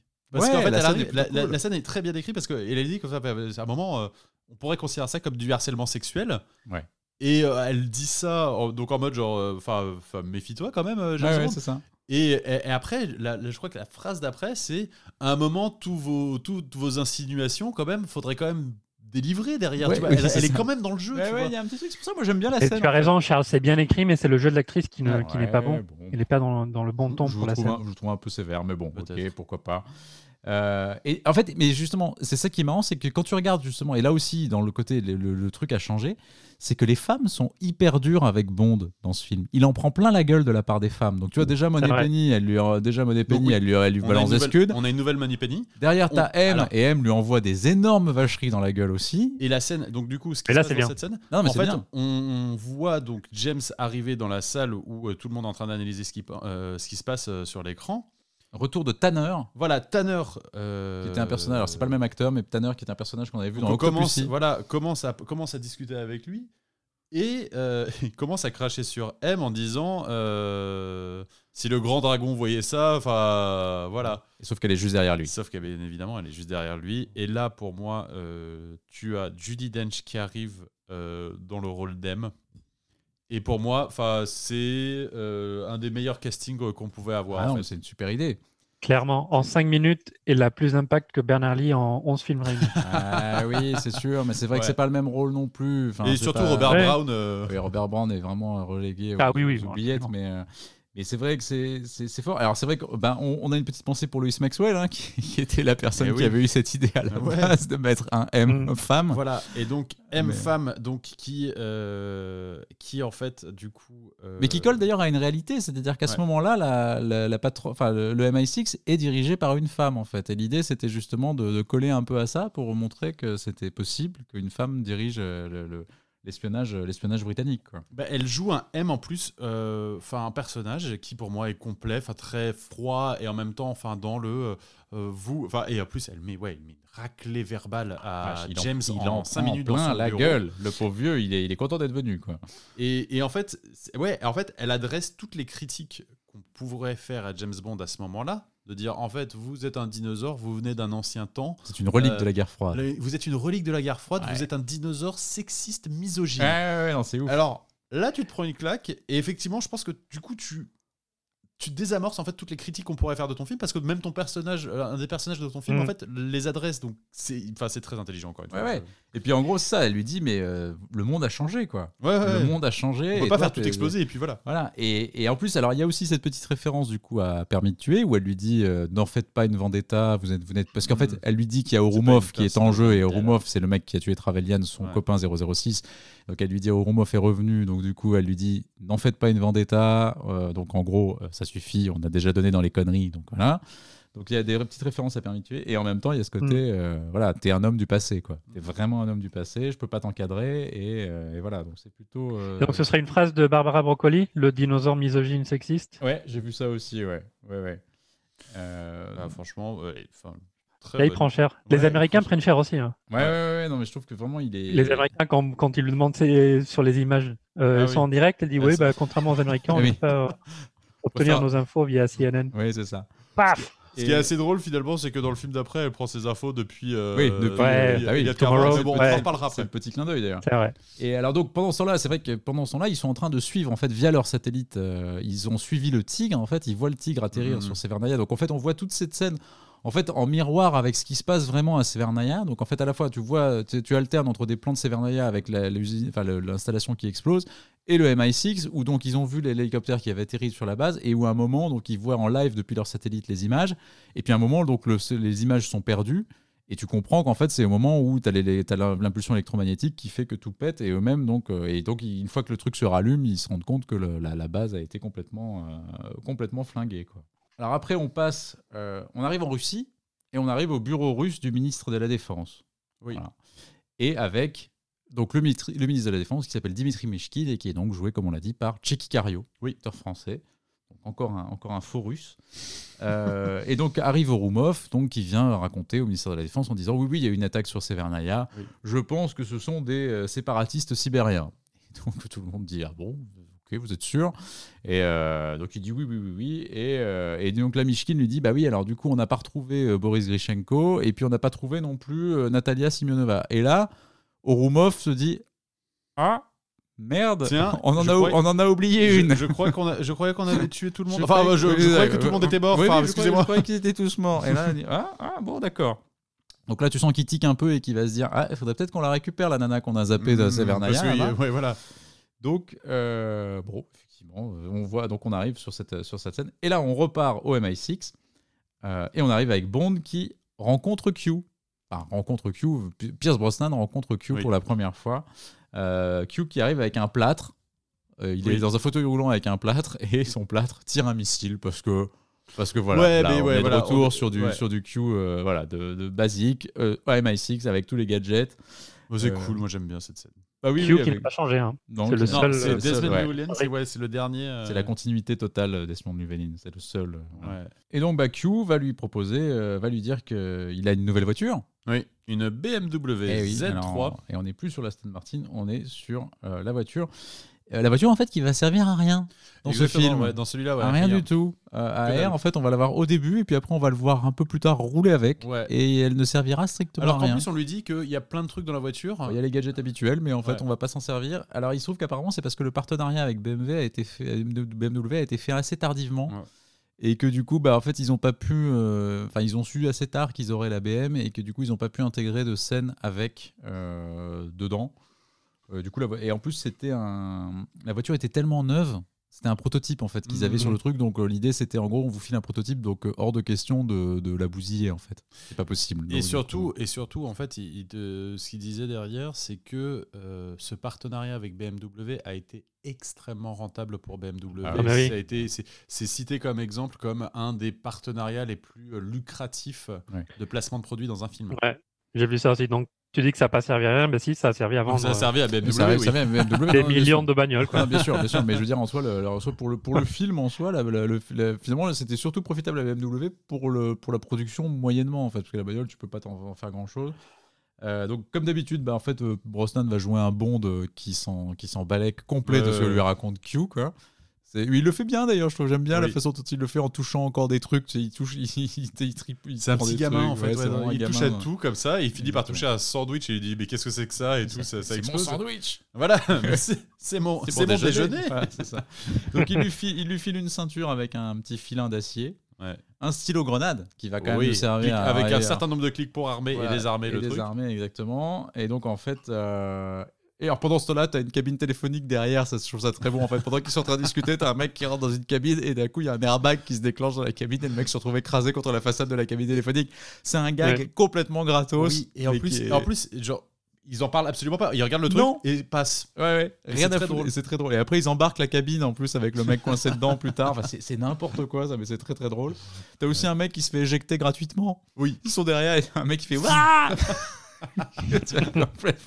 C'est très très con, mais elle est très drôle la scène, je trouve. Et, euh, et puis donc il y a le stylo grenade, et donc il va lui faire un test du stylo grenade où t'armes le machin et Ouais. sur un mannequin et ça explose. Et d'ailleurs James Bond dira euh, There's writing on, on the wall Oui. qui, qui Eh sera oui. utilisé plus tard pour une chanson de, de James Bond. Euh, et la Bond arrive en Russie. Alors là, en fait, il n'est pas Ouais, vraiment en. Russie, la Non, première non. scène. Non. C'est la- en fait, c'est l'hippodrome d'Ascot qui va servir de, de- Oui. de- d'aéroport de Saint-Pétersbourg sur Oui, la première scène. Parce que, euh, en fait, ils vont tourner un peu à Saint-Pétersbourg. en fait, c'est galère. mais en fait, c'est très galère parce que compliqué. les années 90 en Russie, C'est un peu compliqué. C'est que le début. Hein, donc, voilà, euh, c'est ouais. que le début du, du, du capitalisme qui arrive et il faut graisser la patte à Ouais. beaucoup de monde. hyper compliqué. Et en fait, ils arrivent sur le tournage. C'est et- Barbara Broccoli en fait qui va être un peu là, qui va être envoyée là-bas et qui va être un peu chargée du truc et elle va dire que c'est très très très très très galère. Bah, surtout, ouais, ils arrivent un jour, le jour du tournage, et en fait, t'as une milice qui est là apparemment euh, le premier jour. Et donc les mecs font, genre, mais en fait, on n'a pas compris parce qu'on est allé voir le maire de Saint-Pétersbourg, on avait tous les, per- les permis, donc ils y retournent. Et, euh, et le maire lui fait, ah ouais, mais alors en fait, non, euh, là, c'est une nouvelle milice, donc il Mhm. faut les payer eux. Ouais. Euh, et mais vous inquiétez pas, après il n'y aura pas de problème. Mais quand on dit ça, euh, et surtout qu'on lui dit, genre, mais du coup, ça, ça, ça- ça sera 3 millions de dollars, et le mec, genre, face, par exemple, lui dit, en fait, j'ai que 30 000 en fait euh, pour pouvoir dépenser. À dépenser aujourd'hui. Bon, t'inquiète, on prend les 30 000. Donc, en fait, à partir de ce moment-là, tu dis, en fait, ils vont faire chier tous les jours. Ouais. Donc, euh, le tournage va être expéditif. On va vite retourner en Angleterre pour, euh, pour faire le tournage. hein. En fait, c'est ouf, c'est quasiment du même niveau que les, les, les, les Black Panther euh, quand ils ont tourné Ouais. Vivre et laisser mourir, quoi, Ouais, qui étaient un peu en train de, de surveiller les trucs pour pas qu'ils soient emmerdés, mais qu'il fallait, à qui il fallait graisser la patte aussi. Enfin, c'est assez, assez étonnant. Et donc, Bond arrive donc en Russie quand même, Mhm. même si c'est pas tourné en Russie. Euh, et il va trouver son contact qui s'appelle Wade, Jack Wade. CIA. Jack Wade CIA, qui est joué par Jordan Baker, qui jouait Oui. Brad Whitaker dans Tuer n'est pas joué. Euh, et donc, bah, l'idée, c'était justement aussi, alors ça, c'est encore un souci de continuité par rapport à, à Permis de tuer, c'est que c'est plus Félix Leiter, mais parce que dans les faits, Félix Leiter n'est plus apte, jambes. n'a plus de jambes. Bah Donc, oui. Du coup, il est plus vraiment apte à être le contact de James Bond. Donc, ils ont décidé de lui trouver un nouveau Félix Leiter, en gros, qui est donc Jack Wade, euh, qui joue donc un Américain un peu euh, assez, assez bonhomme, assez sympathique, un peu Mm. un peu rentre dedans, mais plutôt plutôt sympa. Ouais, ouais, c'est Euh, sympa. Voilà, et donc C'est John Don Baker, du coup, qu'on avait déjà vu dans Ouais, euh, c'est ça. Dans, dans Tuer n'est pas pas hein. joué. Ouais, Exactement. Jouer le méchant, ouais. Ouais. Et euh, Non, il est sympa, ouais. C'est un peu. Un peu bedonnant, un peu genre voilà. C'est le mec, il a déjà roulé de la bouteille. En fait, il, il est au- il est à peu près à la fin de la carrière, Ja- Jack oui, Wade. Ouais. un peu, ouais.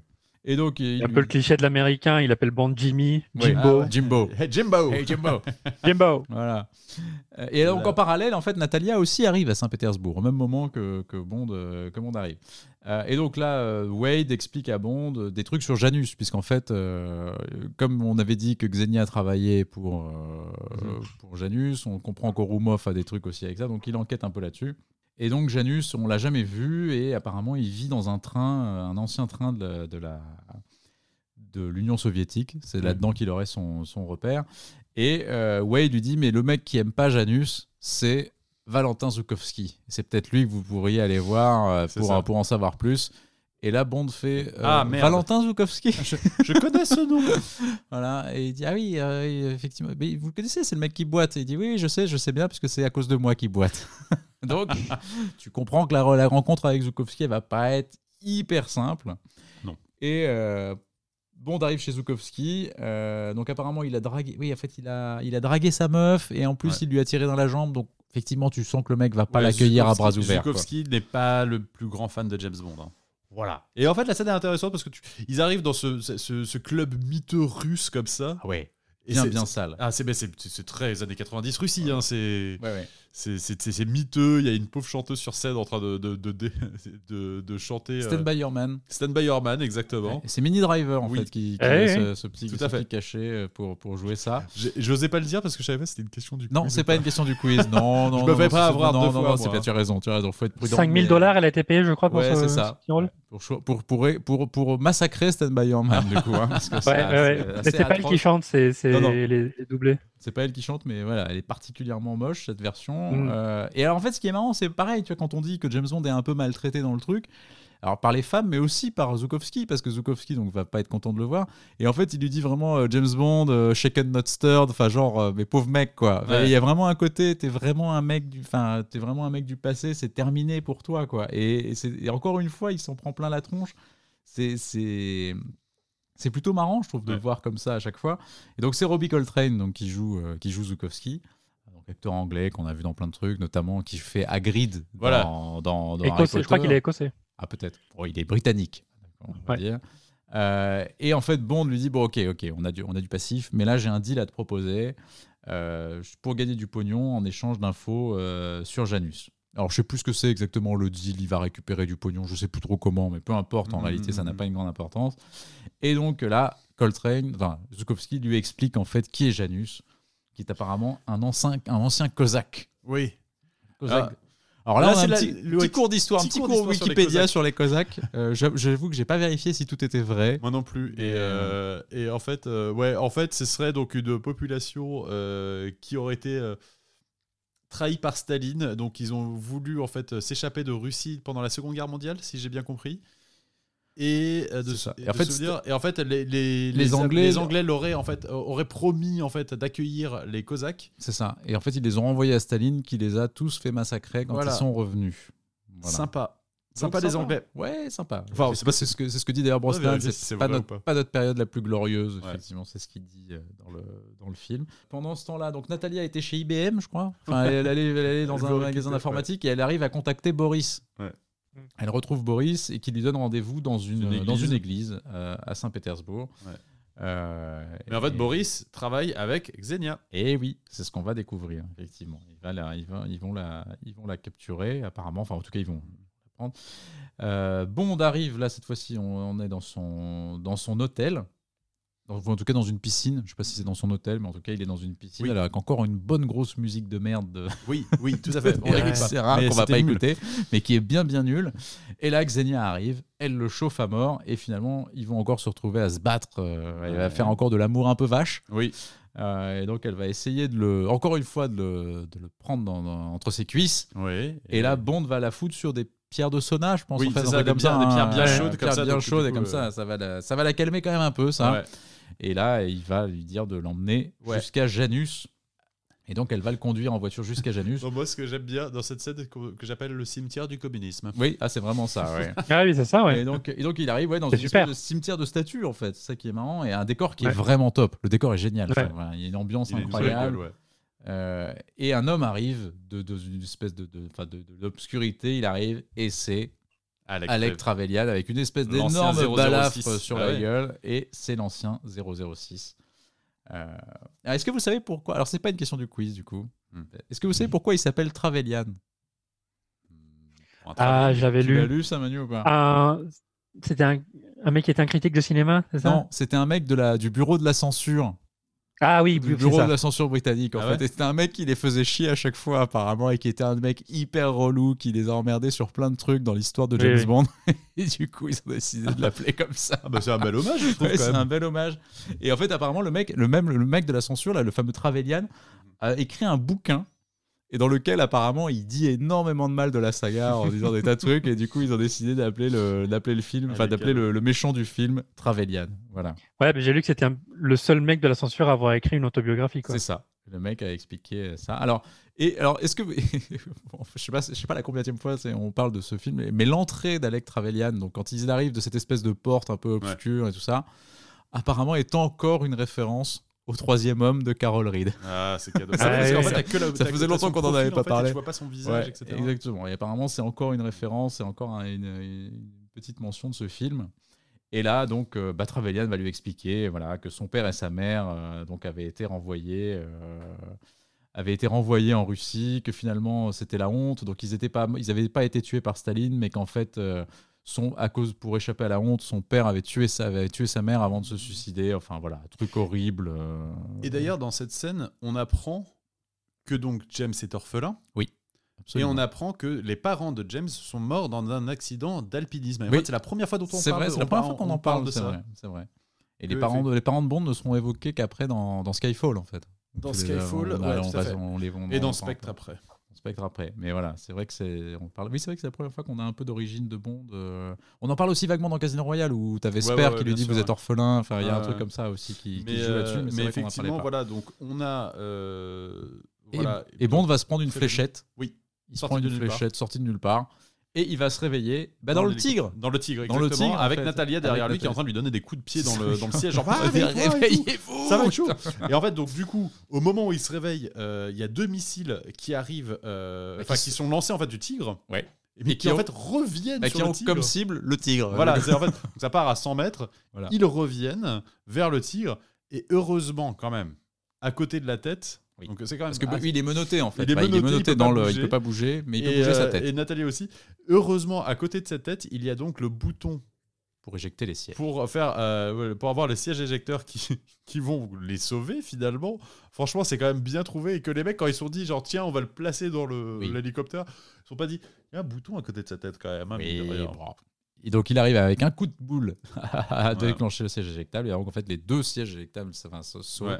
Et euh, effectivement échappe, retombent, ils échappe au domicile de, de, Oui. de, de- de l'hélico.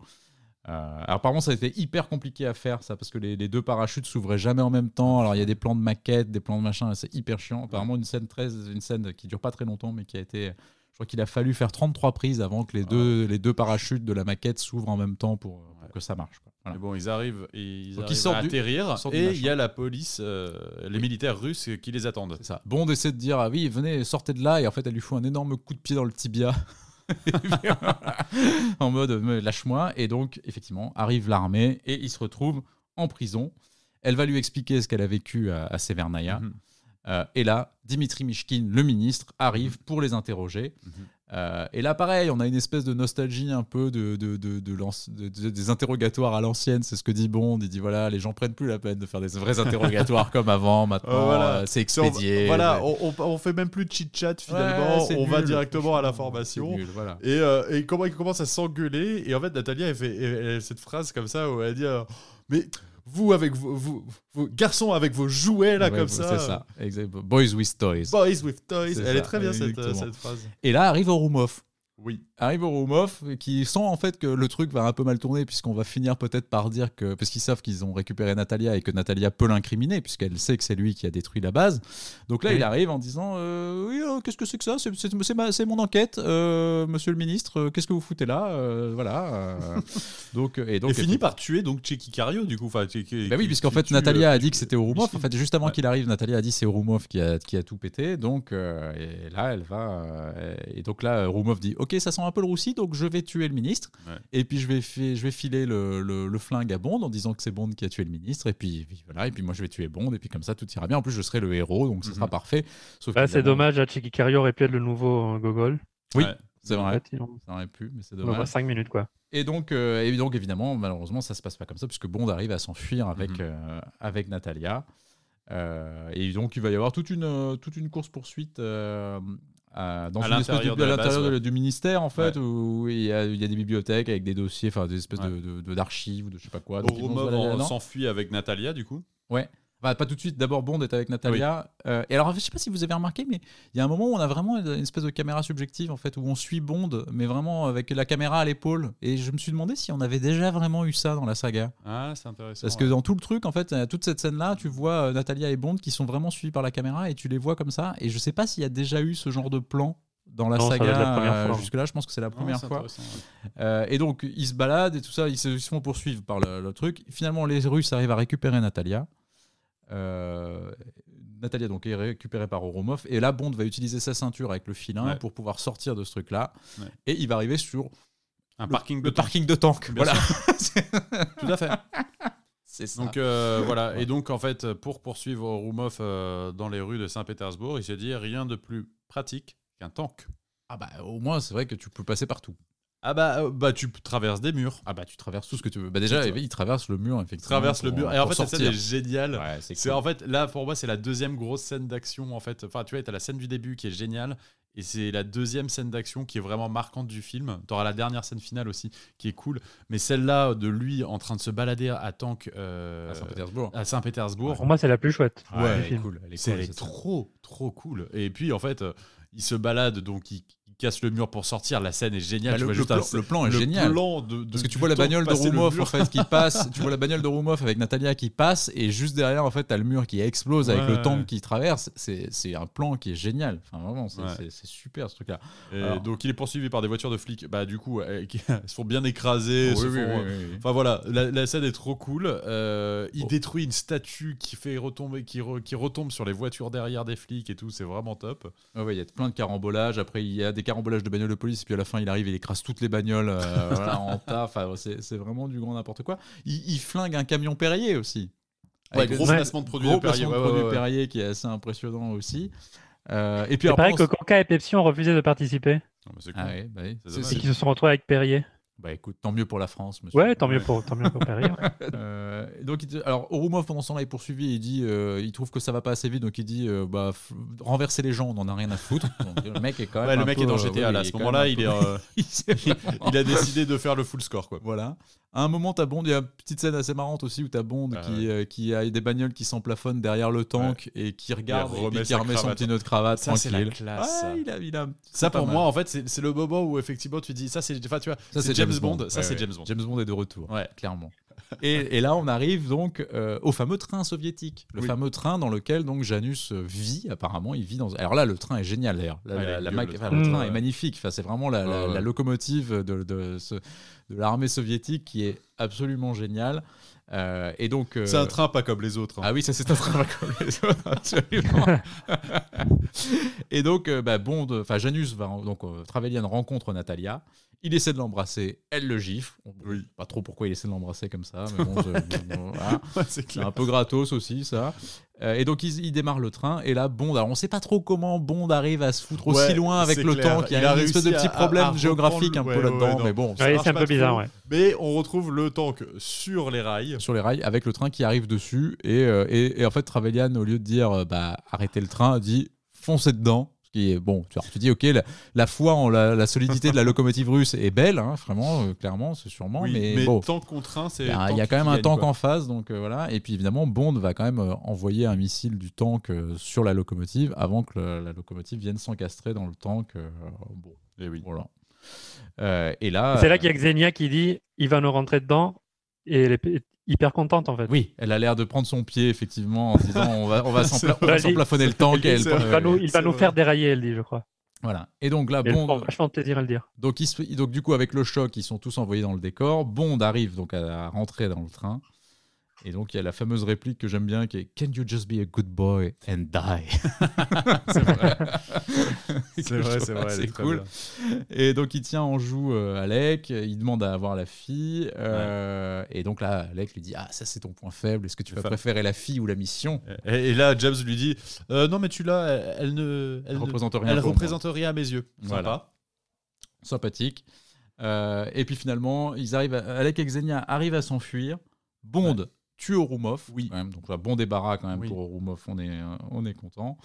Euh, mais du coup, ils sont prisonniers du train avec, euh, avec, Avec euh, Natalia. Natalia. Ouais. Donc voilà. Et là, Natalia va, au lieu d'aider à sortir, va se connecter sur Internet. Elle avait, de des elle avait des emplettes à faire. Non, mais en fait, elle, ouais, je elle sais, commence à coup- reprendre le, le- le fil du truc pour essayer de retrouver la piste. Voilà. Elle utilise vraiment genre l'informatique avec des guillemets autour pour essayer ça. De, savoir où est Boris, de- encore une savoir- fois en fait. C'est ça. On cherche encore une fois Boris pour savoir à quel endroit il est.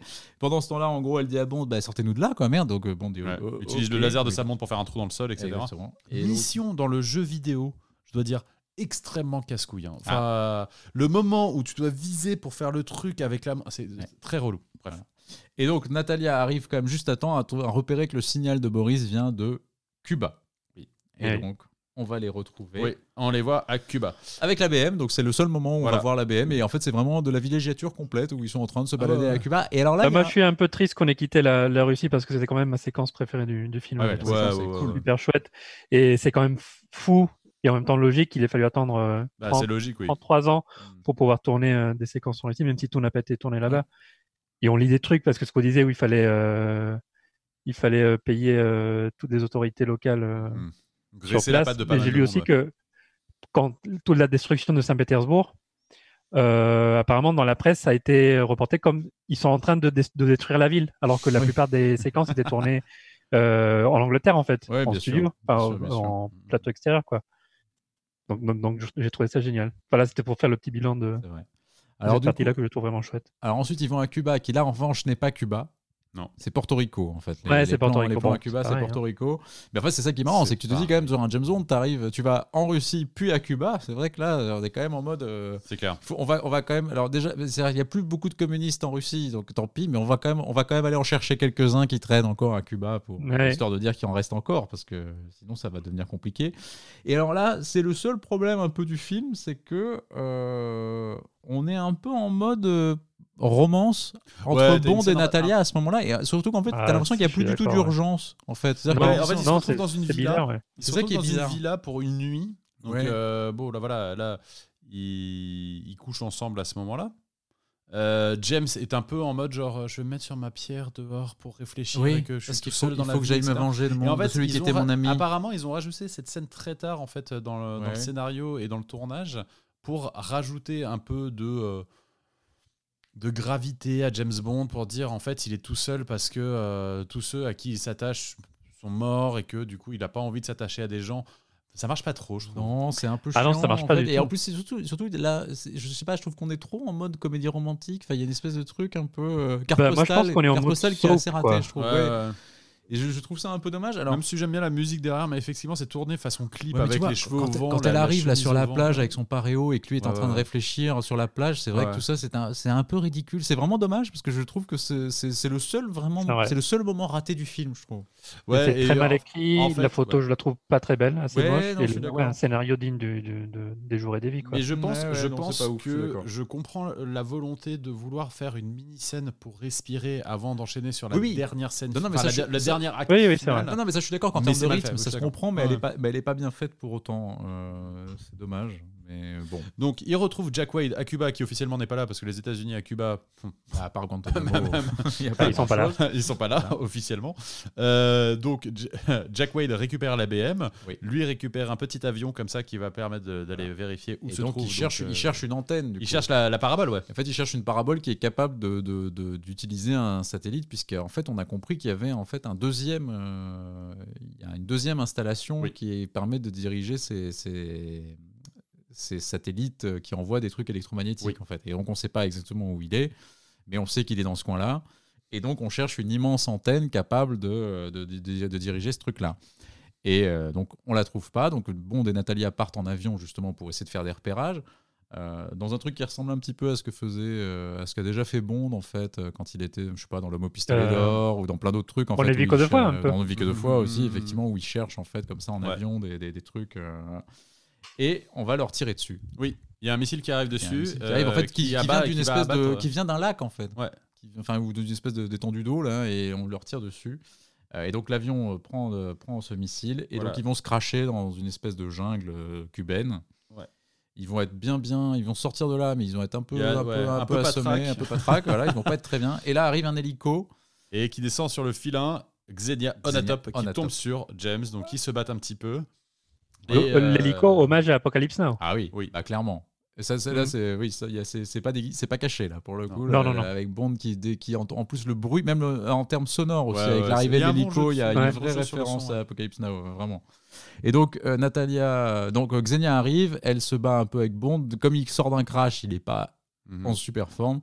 Natalia arrive pour essayer d'aider, elle y arrive pas, mais ça permet à faire, de faire une petite distraction pour que Bond euh, arrive à remettre, alors je sais plus exactement ce qu'il fait à rattacher en fait il le rattache filin. le filin le à, Natal- à Xenia et il tire sur l'hélico. Du coup, l'hélico en fait se barre et euh, euh, Xenia se retrouve en fait euh, Attachée à un- ouais. coincée dans un arbre et en fait avec la pression du, du câble de l'hélico, ça l'étouffe en fait dans dans l'arbre Et, donc, ça la tue. ça la tue.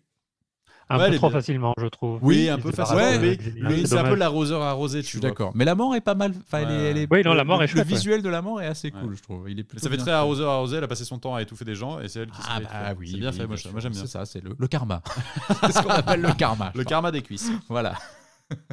Donc, euh, pendant ce temps, euh, alors En fait, ils sont juste à côté en fait de la base parce que tout d'un coup, en fait, la parabole apparaît en fait au milieu du oui. bar. Bah, elle sort du lac en fait. Elle sort du lac, un lac, le lac le lac se vide de son eau. Exactement. Apparemment, c'était super galère euh, pour vider l'eau. Enfin, c'était euh, c'était un tournage assez compliqué. Ouais, c'était hyper galère. Et c'est vrai que là, on retrouve un plus, un- un- enfin, je trouve qu'il y a un côté un peu hommage à Canadam, quoi. Enfin, on retrouve Ouais, un ouais, peu un ces- gros décor. Ah oui, oui. Ah bah, c'est euh, On ne vit que deux fois, ouais. Voilà, et c'est c'est vraiment, Oui. oui. absolument, c'est on ne vit que deux fois.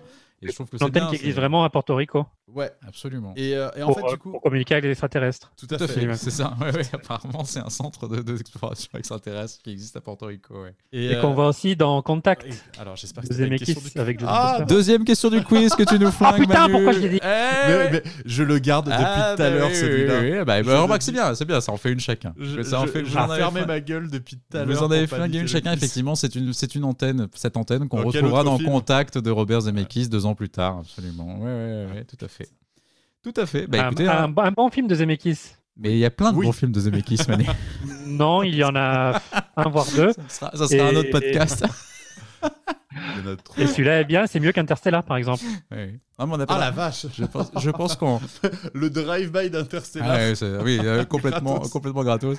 Mais Attends, il y a McConaughey dans les deux films et les deux films pourraient s'appeler Interstellar ou Contact d'ailleurs. C'est vrai, c'est vrai. Oh, Peut-être pas Contact le deuxième. Voilà. Et donc ils arrivent, euh, ils arrivent dans la base, ils rentrent. euh, Bond se fait, se fait capturer, mais il laisse une petite bombe euh, avec de l'essence qui coule. Je sais Oui. pas exactement comment ça marche.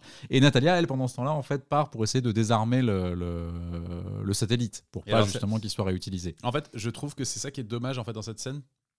c'est qu'en fait l'extérieur est très reconnaissable, visible et en fait assez iconique en fait. Et en fait la base à l'intérieur en fait est complètement lambda.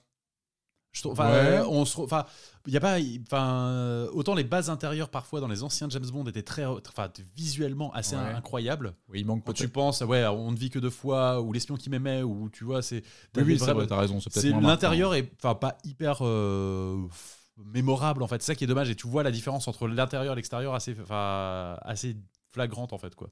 Oui, oui, c'est vrai que c'est pas, vrai que c'est pas la base est pas la plus impressionnante. C'est vrai. L'intérieur, c'est vrai, pas forcément ouf. Et là, Alec va expliquer son, plan- son plan.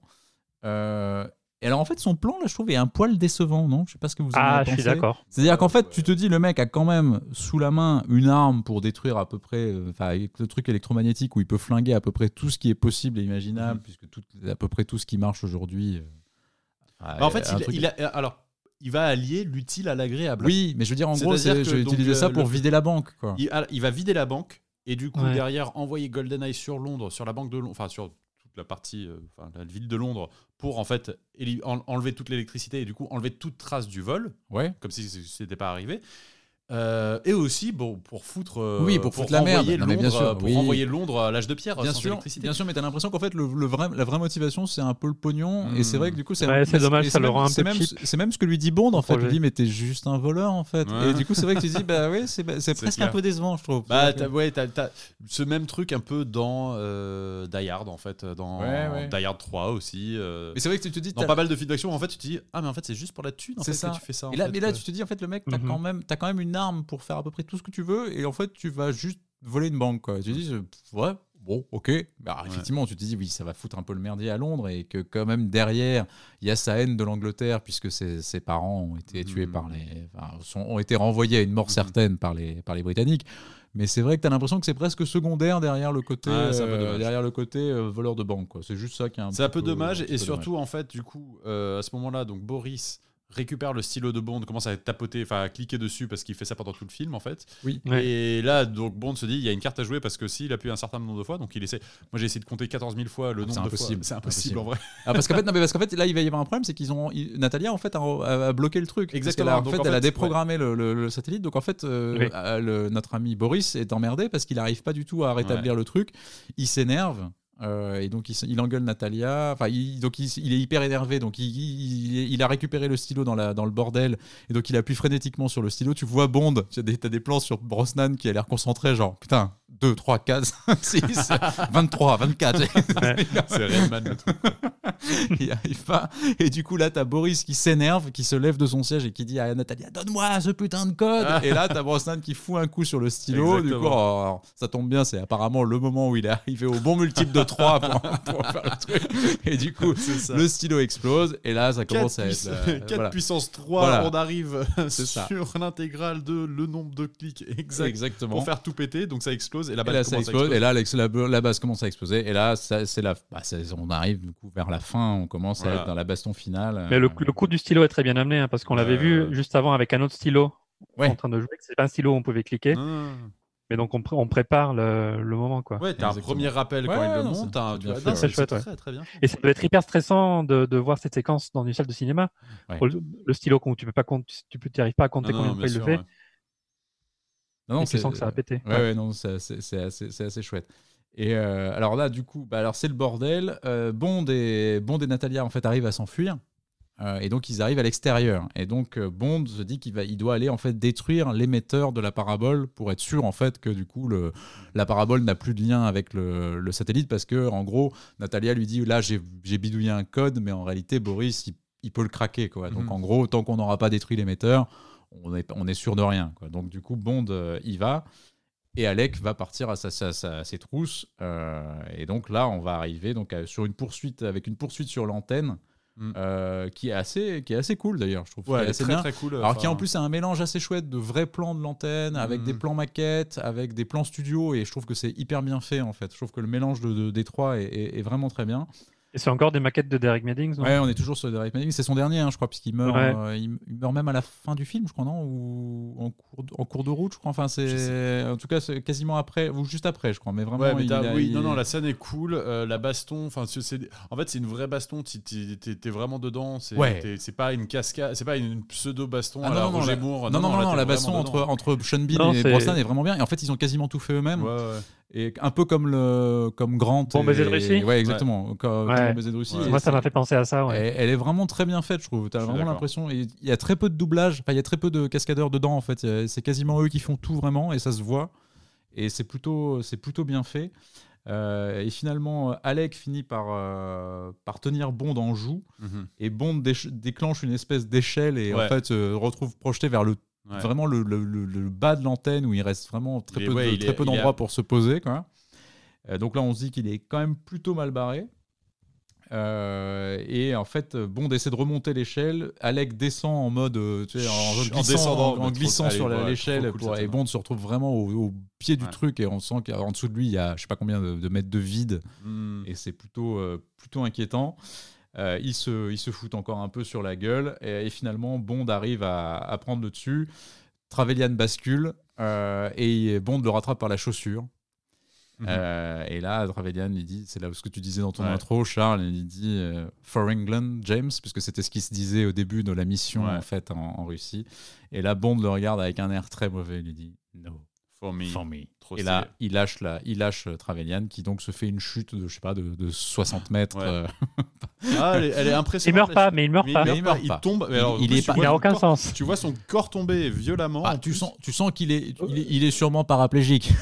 Là, on voit surtout a- sa jambe pris- se casser pris- en deux.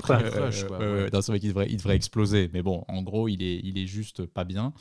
Mais ça, ça, ça sert en fait juste à retarder un peu le truc où la, où la antenne explose vraiment et où elle lui retombe en fait euh, sur la tronche alors qu'il n'était pas complètement mort euh, Mhm. à la fin. Euh, et là, donc juste avant que ça explose, Natalia en fait avait pris le contrôle d'un hélicoptère Mhm. et donc Bond arrive à sauter sur l'hélico Ouais. euh, dans une, dans une belle, be- be- belle cascade aussi. Il saute Oui. l'hélico et donc il s'en va. Donc tout explose. Et donc Boris, qui pensait avoir survécu au moment où tout explosait, tout, est, tout est pété autour de lui, ouais. tout est détruit. Et il arrive et il dit I'm invincible. et là, il y a, je sais, je sais pas exactement ce que c'est du, du- du- du gaz carbonique. Ouais, je moi, sais pas trop compris quoi, plus, qui, mais- qui- qui- qui C'est- lui arrive dessus et du coup il, gèle. C'est de l'azote liquide. De ou l'azote liquide, mais t'as ouais, raison, c'est ça doit plutôt être ça. Et donc il gèle, et donc il Voilà. se transforme en, En statue de glace. Et après, il explose. Voilà. C'est marrant que ce soit lui le dernier méchant en vie. Ouais, voilà. Ouais, et- C'est un groupe la- assez bizarre de, de méchants. Hein. Oui. Une sorte d'équipe là, Xenia, euh, Oromov. Trevelyan Euh, et, Boris, Ça fait un drôle de truc, ouais. Et, euh, et donc ils, arrivent, donc ils, se, ils, se, ils sortent de l'hélico, euh, ils, ils commencent à s'embrasser, et là sortent tous les Marines euh, de, de Wade qui, qui attendaient là. Oui, et qui cachés. Ah, mais vraiment, genre, cachés. vraiment, ils sont tous les deux en fait. C'est très drôle parce qu'ils sont tous les deux en fait, genre allongés. Et tout d'un coup, genre tout d'un coup, t'entends quelqu'un siffler. Et tout d'un coup, genre, il y a mais 50 mecs qui se lèvent, mais genre à 3 mètres d'eux, quoi. Genre, c'est assez drôle. Et du coup, la, la base. bah, en fait, le film se termine sur ça. C'est un peu abrupt comme fin, je trouve. Et surtout, t'enchaînes sur le générique Oui, Ah, avec euh, la pire chanson du monde. Enfin, je, je pèse mes mots là. euh, Qui s'appelle donc The Experience of Love. Alors, déjà, le titre, pardon, stop. Mais enfin, on va s'arrêter deux minutes. Et on va l'écouter. Oui.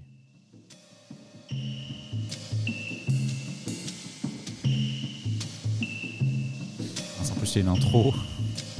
On un peu l'intro.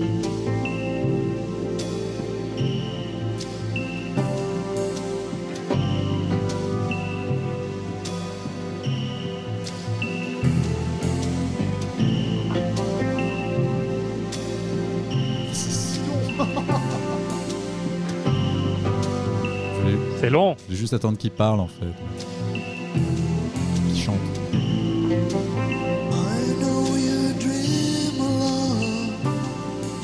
Merci Eric. Merci Voilà. Eric Merci Serra Eric pour Serra ce pour, cette, moment. euh, pour, cette, euh, pour cette sombre bouse euh, qui finit ce film. C'est vraiment très tellement dommage en vrai quoi. Mais alors, vraiment, mais quelle drôle d'idée. Et en plus, alors, le pire, c'est quand même quel escroc cet Eric Serra qui nous refourgue une chanson qu'il avait écrite pour Léon. Ouais, Parce que- alors, donc, c'est donc, donc C'est ça, c'est en même temps. Non, mais attends, franchement, les brocolis, mais ce- et Wilson se sont fait entuber sur ce truc-là. C'est Non, non, mais mais- attends, Tu lis. c'est scandaleux. Tu lis On s'est tous fait entuber. Ouais. Mais t'es payé une fortune pour nous faire une BO et tu nous recycles une vieille merde que, t'avais, que, que même Luc Bess- dont Luc Besson n'avait pas voulu pour son film, du coup. Puisque j'en déduis que s'il l'avait faite pour Léon et, Ouais. qu'elle n'est pas dans Léon, c'est que Mais même t'as Luc la Besson même, avait dû t'as dire c'est même pourri. de chanson à la fin Et même Luc Besson trouve ça nul.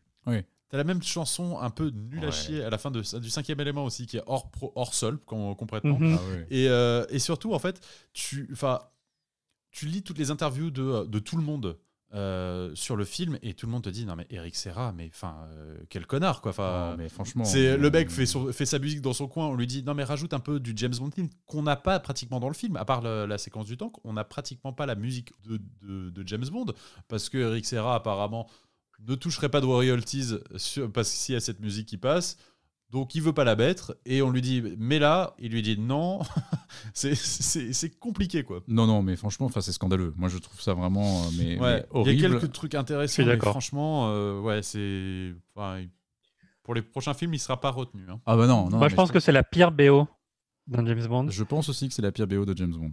Ouais. Vraiment. Et la dernière chanson se te laisse un goût amer à la fin du film. Oui, oui, oui. Ah oui, C'est très, très, dommage. ce qui est injuste Mais surtout, en dommage. fait, bah, c'est- très dommage, je suis d'accord, parce que pour moi, ce film, je l'adore de bout en bout, il est Ouais, efficace, oui, oui. t'as de l'action, t'as de l'humour, t'as un nouveau James Bond qui marche Ouais, ouais. très bien d'entrée de jeu, en fait. Euh, il sera plus, je pense, plus à l'aise dans les rôles après, mais là, il est déjà très, très... euh, En fait, c'est- compétent, c'est en c'est fait. ça qui est un peu triste, je trouve, pour Pierce Brosnan. C'est-à-dire que Pierce Brosnan bon, est déjà très, est très bien dans le film, il n'y a, pas- y a pas de doute, mais c'est vrai qu'évidemment, comme, comme la plupart des inter... enfin, comme Roger Moore, ou comme, euh, tu sens qu'effectivement, au bout de, de quelques films, lui est meilleur dans le rôle. Il, il a plus le rôle Ouais. en main, il est plus dedans.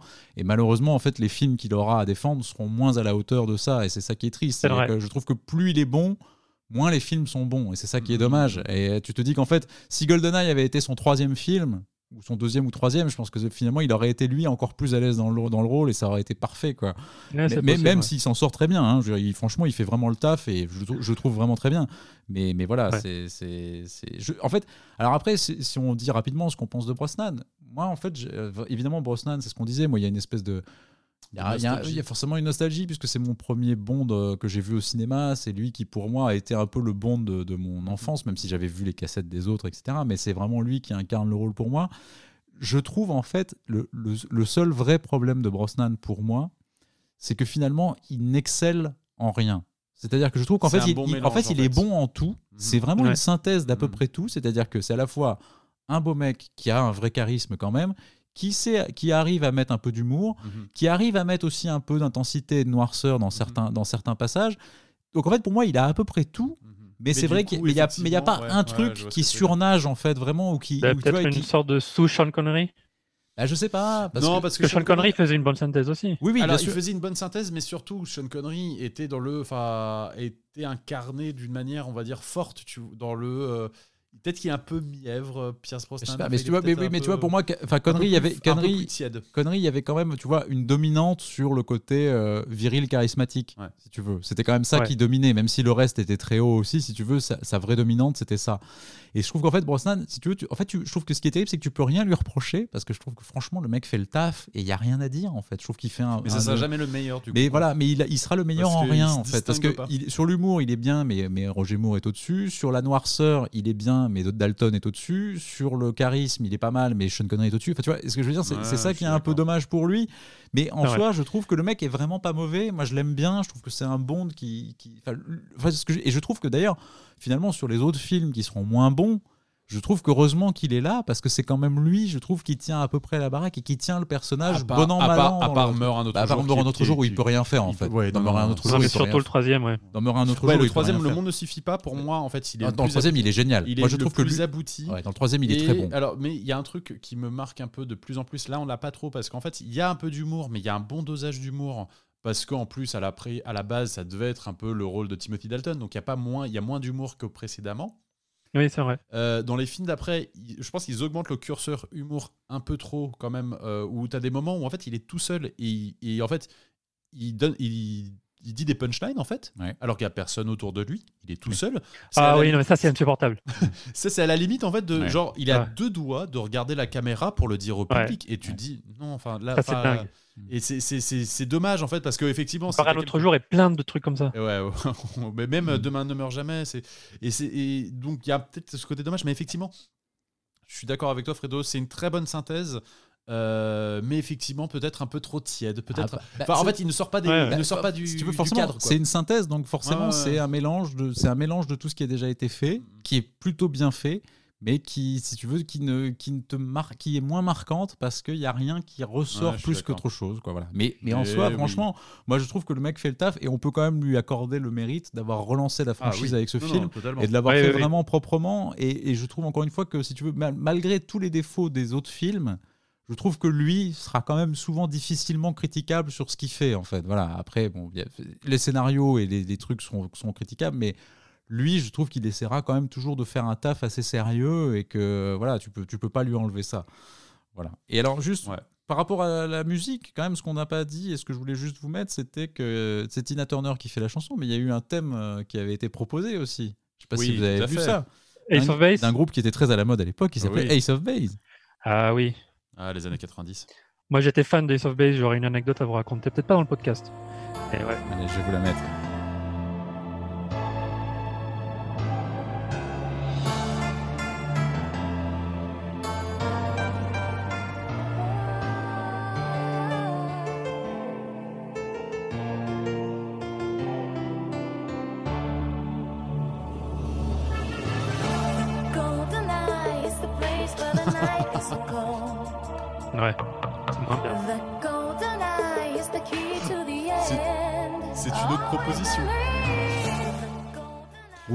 Voilà. C'est, c'est- Alors là, on est vraiment, tu vois, dans... là, ça aurait- si on avait retenu ça, on serait vraiment une- dans une chanson qui serait restée dans les années 90 pour le coup. Ah Ah oui. autant, tu vois, Ah autant, ouais. autant Tina Turner, tu, vois, tu te dis c'est une chanson qui est écoutable aujourd'hui, ça pose pas de ouais. problème. Autant celle-là, c'est une chanson de 95. Et, hors de 95, en fait, elle- tu ne peux pas l'écouter. quoi. C'est, c'est plus compliqué. C'est, effectivement clair. un petit peu plus dur. Mais bon, voilà, effectivement, ils avaient aussi tenté un truc un peu genre, bah, qu'est-ce, qui marche, Mm. euh, qu'est-ce qui marche en ce moment? Ace Mhm. of Base. Et ben, on va tenter de refaire faire un truc avec Ace of. Base. Et ils l'ont pas fait. Et finalement, mieux, écoutez, mieux, tant mieux, tant on va mieux, tant pas mieux. en mourir. On est content, ouais. Voilà. Alors, les amis, est-ce que ça serait pas l'heure du quiz? Ah, le quiz. Le quiz avec, Eh oui. avec Manu qui reste sur une série d'invincibilité assez impressionnante. 5. 5. 5 victoires consécutives. six, Trois je contre crois. Fred, Voilà, absolument. 2 contre Charles. Ah, j'avoue, j'avoue pas mal. Euh, bah, rappel du score de, de cette manche. Du coup, euh, je suis à 0 points. Et oui, Manu en est à 2. Et Il, a gagné, deux. il a gagné les deux, les deux, Bros- les deux, les deux Dalton. Eh oui. on, on espère que pour Charles, euh, là, moi, Brosnan sera, sera plus facile. Alors vous avez, vous avez gâché deux questions du, du quiz. bon, écoutez, tant pis pour vous. Désolé. Un chacun, ça va. on- Balle au centre. Alors, on va faire des petites questions de rapidité, histoire de s'amuser un petit peu comme Ah, ça. Des petits quiz comme ça, des petites questions de culture bondienne, on va dire. Voilà. Oui. Oh, putain. Euh, alors, Charles, tu l'as dit d'ailleurs au cours de ce podcast, euh, l'épouse de Pierce Brosnan a fait un James Bond, elle a été James Bond Girl, mais comment s'appelait-elle? Oh putain. Ah, Von Schlapp. Lady Ah, Von alors, Schlapp. non, alors, euh, non, alors c'est, euh, Ah, je parlais de l'actrice, moi. Ah. Candice. Je savais, en fait, c'est marrant parce que au début, je me suis dit non, c'est trop facile comme question, et puis je me suis dit en fait, non, ils vont jamais la retrouver. C'est Candice. Bah non. Can- Non, Candice Brosnan? Non c'est Oh, ce serait trop simple. Ah, l'échec, l'échec, les Ah gars. là là, les gars, putain. L'échec, Cassandra quelque chose. Ah oui, merde. Ah. Ah, putain. On tient quelque chose. Ah non. Ah, non, eh, il a pas le point pour Cassandra. hein.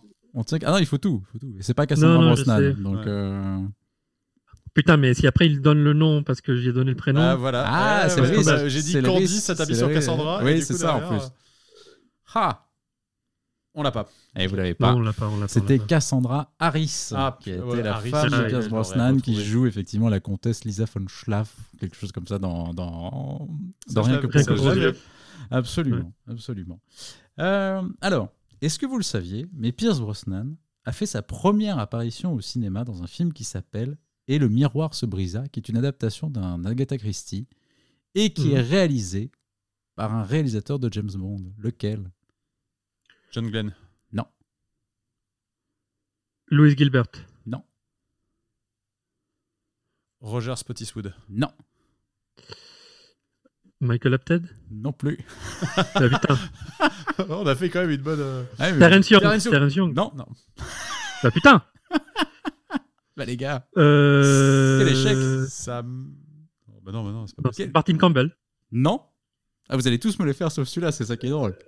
Euh... C'est pas Sam Mendes. C'est pas Sam Euh, Mendes. Eh non. Parce que Sam Mendes, son premier film, c'est American Beauty. Mark Foster. Euh... Non.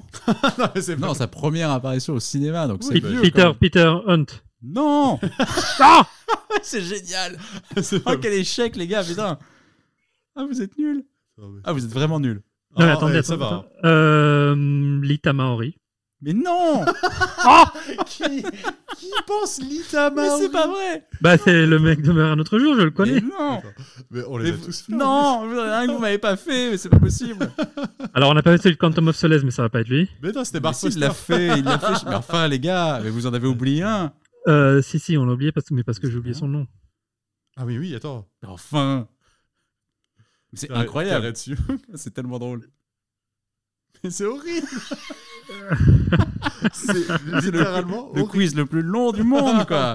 Mais en plus, cette question était Mais censée être facile, parce que à la base, en fait, même si vous saviez pas, en les citant tous, vous alliez y arriver, et sauf que... Euh, G- euh, Guy Hamilton. Ah, putain. Merci Merci Manu Non, mais le réalisateur de, de Goldfinger. J'allais pas dire le mec de Goldfinger, parce que sinon Charles allait le Oui, sortir. ah, merci. Mais je Non, mais non, je- depuis. Vraiment, je savais que c'était sur minutes, mais je le retrouvais pas. Oh, j'ai cru qu'on allait jamais y arriver. Voyage au bout de la nuit, cette Ah là question. là là là, mais c'est fou. Surtout qu'en plus, c'est pas comme si c'était un mec. Enfin, le mec en a fait quand même plusieurs, quoi. Donc, euh, bon, bref. Ouais, mais pas les meilleurs. Non, Oh peut-être, mais bon, voilà. Donc, Guy Hamilton, effectivement, c'est Guy Hamilton qui donnera à Pierce Brosnan son premier rôle au cinéma dans ce, dans Bah, ce film. C'est une apparition. couper, tu- pour, pour notre, pour notre estime, Bah, pour je notre, suis pas sûr, Non, non, non, c'est drôle, laisse-le. Ça mérite. vous vous n'avez vous n'avez pas mérité qu'on vous qu'on vous qu'on vous pardonne sur ce truc-là, la les vache, amis. putain, Franchement, Non, non, c'est- c'était un peu C'est catastrophique. vraiment le blocage de, Ouais, vraiment du cerveau. C'est quoi. la cata. Mais ça montre qu'on connaît bien les réalisateurs parce qu'on les a tous cités. Vous les avez tous cités, ouais, Si, ouais. c'est- si ça avait été une question, citez-moi tous les réalisateurs des films de James Bond. Ah là, vous On- étiez on très était bien. à 10 Ah, vous sur étiez- 11 ah ou oui, 11 vous, sur étiez, 12, je sais vous étiez très bien, Franchement, effectivement. ouais. Mais voilà, là, c'était effectivement un peu Bon, l'échec. Kari Fukunaka. et voilà, c'est ça.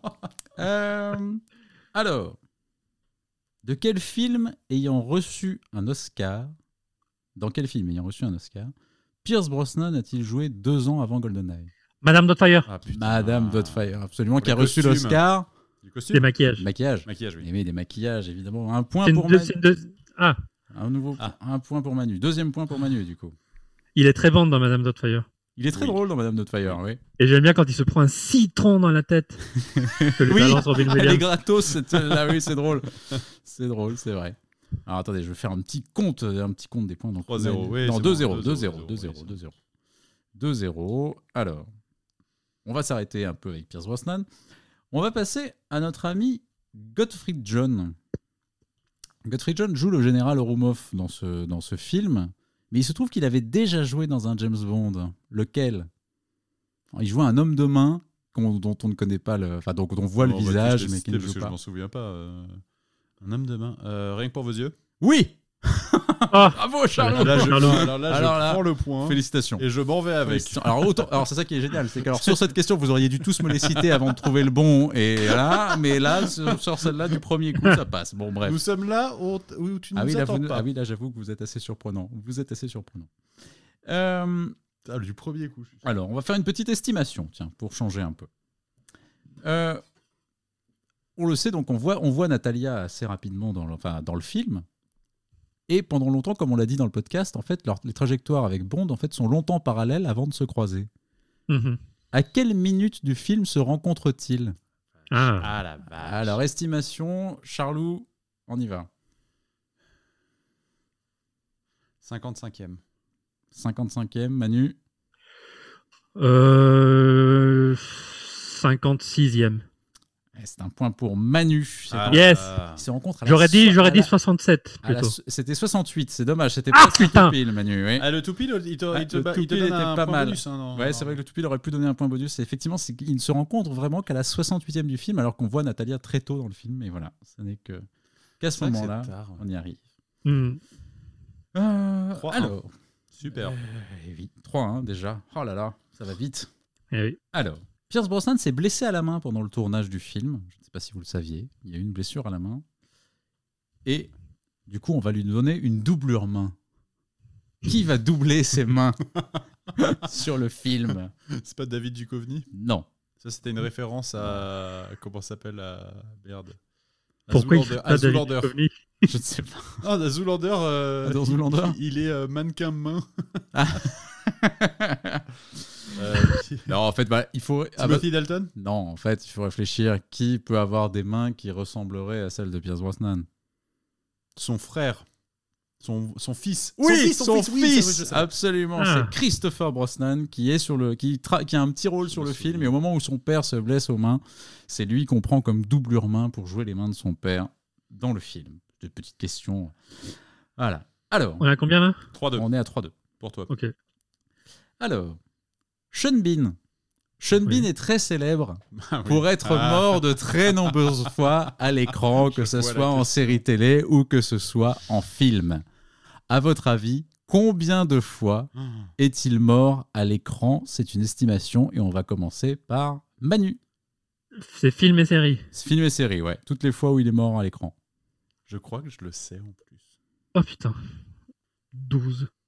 12 pour Manu. Je vais dire 13 du coup. Parce que je pense que c'est plus. C'est 25. Exactement. J'ai- Ah, non, j'aurais dû le 25. tenter. Mais pourquoi j'ai pas tenté le tout pitch? Eh oui, putain c'est J'étais en train de me 25. dire, est-ce que c'est 17 ou 25 en vrai? C'est 25 Oh là fois. là, quel con Effectivement, 25 fois. Mais il se trouve, alors évidemment, il fait partie des acteurs qui sont morts de nombreuses fois, mais il y a des acteurs qui sont morts bien plus de fois, et parmi eux se trouve un acteur qui a joué dans la saga James Bond, qui est mort Mhm. 60 fois à l'écran dans sa carrière. Qui est-il? Christophe, Christopher Lee. Et Je crois que c'est Manu Ah, qui l'a qui l'a devant, effectivement, qui avait commencé. C'est Christopher Lee qui est mort 60 fois à l'écran. Et apparemment, le recordman du monde de morts à l'écran serait Danny Trejo, avec 65 morts à l'écran dans toute sa Je carrière. m'attendais pas à parler de David Tréo dans ce podcast. Ben voilà. Écoute, apparemment, c'est lui. J'ai vu ça. Il y a des statistiques qui ont été faites. Apparemment, c'est lui qui est mort le plus de Ah, fois à l'écran. Euh, 4-3. 4-3 pour Manu. Putain. C'est chaud. 4-3 pour Manu. Euh, alors, Judy Dench, qui joue donc M, Mhm. a gagné un Oscar dans sa carrière. Shakespeare in Love. Shakespeare- Oui, mais c'est pas, C'est pas la question. Ok. C'était un peu trop facile. C'est pas la question. Mais combien de fois a-t-elle été nommée à l'Oscar? 7. Oh putain, Ah, j'allais le dire. Putain, la vache. Oh, ah oui, oh bien. non, mais quel rapide ce Manu Bien vu Manu, bravo J'allais Manu, dire absolument, cette fois, joli coup, joli. Alors, Ouais, c'est putain, un- alors GoldenEye est le. Bond le plus meurtrier apparemment. Combien de gens Bond tuent-ils dans Alors, ce Bond- film Estimation. Combien Bond, de C'est de vrai Ouais, C'est le- C'est le plus meurtrier Ouais, parce mais il que- passe son temps à déglinguer Ouais, il gens, dégomme ouais. pas mal de gens, notamment en Russie en fait. Ah oui. Combien Alors Charles, Non. estimation. Ah, c'est moi qui commence Ouais. Ah là là, c'est horrible. Euh, je vais dire 36. Très bien. Oh non, c'est beaucoup plus. Non, mais moi je 36. pense qu'on est dans des centaines. 30... T'as dit combien? 36. ah, mais attends. Bah, Est-ce qu'on compte, le 37 fait- alors. est-ce qu'on compte le fait qu'au début, il fait exploser une base et que du coup, euh, tous Bah ces oui. morts euh, sont comptabilisés? Ah, je- Bah oui, je- bah oui. Je ne Ah, sais pas comment je sais pas comment a été fait le compte, mais il y a un compte officiel sur ce film-là. C'est pas 45 Alors tu dis. Bon, c'est quoi ta Tu dis réponse 45. Alors, non, je dis, ma- mon estimation, c'est 45 du coup. D'accord. Bah, je dis 46 parce que je pense qu'on va être à 200. C'est 47, les amis. Oh putain Non, non, ça, ah non, ça m'énerve. Ça m'énerve de fou. ah, c'est pas possible. C'est 47. C'est pas possible. C'est 47, les amis. Ah, je C'est tout Ah, je vais l'avoir. Ah oui, c'est 47. mauvaise. Bah, c'est déjà pas mal. Mais attends, mais, 47. mais dans... il y, a- il y a deux bases qui explosent Bah, dans écoute, le je film. sais pas, Il y a écoute, c'est ce qui est 200 apparemment le, co- le comptage officiel, c'est 47. là. Bon, Voilà. Alors, Je, suis- je suis extrêmement énervé. par une ce petite, une, une petite question sur le jeu vidéo GoldenEye. Oui. Ah, Dans le jeu vidéo Sur GoldenEye, Nintendo 64 sur Manu. Nintendo 64, Oui, oui, oui. absolument, il y a une mission qui consiste à retrouver un personnage de Vivre et Laisser Mourir qui est le Baron Samedi. Oui. Hmm. Et alors, pourquoi doit-on retrouver le Baron Samedi? C'est parce qu'il a mis la main sur un objet culte de la franchise. Quel Le est-il? pistolet d'or? Oui, le pistolet d'or, absolument. Ah. Pour Charles. Absolument. On est où combien des 6-4. points, c'est quoi ce mélange de 6-4. films là qui font dans le jeu 6-4. Oui. Mais il y avait plein de modes, euh, il y avait plein de modes de, de jeux dans dans, Mm. Ouais. dans Oui, il y a des, oui, des trucs un peu T'avais mélangés. You. Only Live Twice parce que bon Ouais, ouais. forcément donc t'avais que deux vies. T'avais l'homme au pistolet d'or, une balle et tu meurs. T'avais euh, Mm. Living Daylight, euh, c'était un capture de drapeau, le mode normal et le croix le dernier c'était permis de tuer. Je sais pas. Mais c'était pas mal. Très bon. Et on va Très, très passer bon aux questions Box office, les amis. On est à combien là 6-4. On est à 6-4. Ah. Encore jouable pour Charles. C'est possible, c'est possible d'y arriver. C'est pas possible. Alors, GoldenEye cette année-là est sixième du box-office en 95. En France. En France, absolument. Avec combien de millions de téléspectateurs? Manu, c'est à toi de donner De spectateurs. De spectateurs, pardon. Sixième. Tro- trois- trois virgule, euh, 3,8. 3,8 millions de spectateurs pour Manu. Charles, est-ce que c'est plus Est-ce que c'est moins? 4,2 millions. 4,2 millions. Et non, c'était 3,4 millions Oh. Ah pour Manu. Et ça, on s'achemine vers C'était une année nulle au box-office, dis donc. Ouais, pour ça 6ème, chemine. était à 3,6. Alors, Ouais. qui était premier cette année-là au box-office? France Batman, Batman 1995? Forever Et non. Ah. C'est français, messieurs. C'est français. Le- Ah, les trois frères. oh, les trois frères, absolument. C'est les Ah, trois oui. frères qui étaient en tête du box-office. Alors, justement, Manu, tu en parlais. Tu en parlais. Avec, donc, nos 3 millions euh, 493 000 téléspect- euh, spectateurs pour GoldenEye. Ouais. Est-ce que c'est mieux ou est-ce que c'est moins bien que Batman Forever de Joel Schumacher, so- sorti la même année? On parle. Quantitativement parce que Oui, on qualitativement. parle, oui, on parle- oui, on parle- on parle uniquement quantitativement, on est d'accord. On va dire c'est quand même moins bien. C'est moins bien. Et non, ça fait mieux en fait. Ça fait mieux Ah. que, que- que Batman, absolument. C'est marrant. Et alors, Charles, Oui. est-ce que ça fait mieux ou moins bien qu'une journée en enfer de John McTiernan, qui Ah. sort la même année aussi? Die Hard 3. Merde. L'enfer. Euh, je vais. De toute façon. C'est la dernière question. Oui. Ouais, bah, c'est foutu de toute façon. Euh, je vais dire que Die Hard 3, Une journée en enfer, fait mieux que Goldfinger. Que GoldenEye. Que GoldenEye, pardon. Et non, c'est aussi moins bien. En Ah, fait. ouais. GoldenEye fait mieux que Batman et que Die Hard. Et donc, c'est. euh, puisqu'il est quand même sixième. Hein. Sixième, c'est assez haut en fait. Oui, hein, c'est vrai. même. Donc, voilà. C'est marrant. Ah, voilà, messieurs, donc on se, on se dirige vers une nouvelle victoire de Manu. Franchement, je- sur, cette, sur cette défaite, je me mords les doigts. Ouais, pour ne pas dire autre chose. Voilà, exactement. Parce que bravo Manu, mais putain, j'ai les boules. Voilà. Bon, ben voilà, bah écoutez les amis, euh, c'est Merci la fin de ce podcast. Merci à ceux qui nous ont suivis. Jusque-là, parce qu'il est particulièrement long celui-là, mais écoutez, c'est pas grave. Il y avait beaucoup de choses à dire sur ce truc-là. Je pense qu'on sera un peu moins long sur les prochains. Et comme le dit la fin du film, James Bond will return. Dans Demain ne meurt jamais. Salut les amis, merci à beaucoup. bientôt. À bientôt.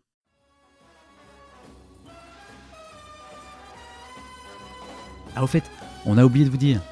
Bondarbourg est aussi présent sur les réseaux sociaux. On a une page Facebook qui s'appelle Bondarbourg et un compte Instagram qui s'appelle euh, @bondarbourg. Ouais, je sais, je suis d'accord avec vous, au niveau cohérence de marque, euh, c'est plutôt raccord. Alors, n'hésitez pas à nous suivre, on y publiera régulièrement des fun facts, des petits quiz et tout ce qui nous passera par la tête. Et puis, pour finir, on va pas faire comme tous les relous qui vous disent de laisser des étoiles si vous avez aimé le podcast, etc. Mais enfin, s'il vous plaît, faites-le quand même. Allez, c'est tout pour nous. Merci de nous avoir écoutés et à très bientôt.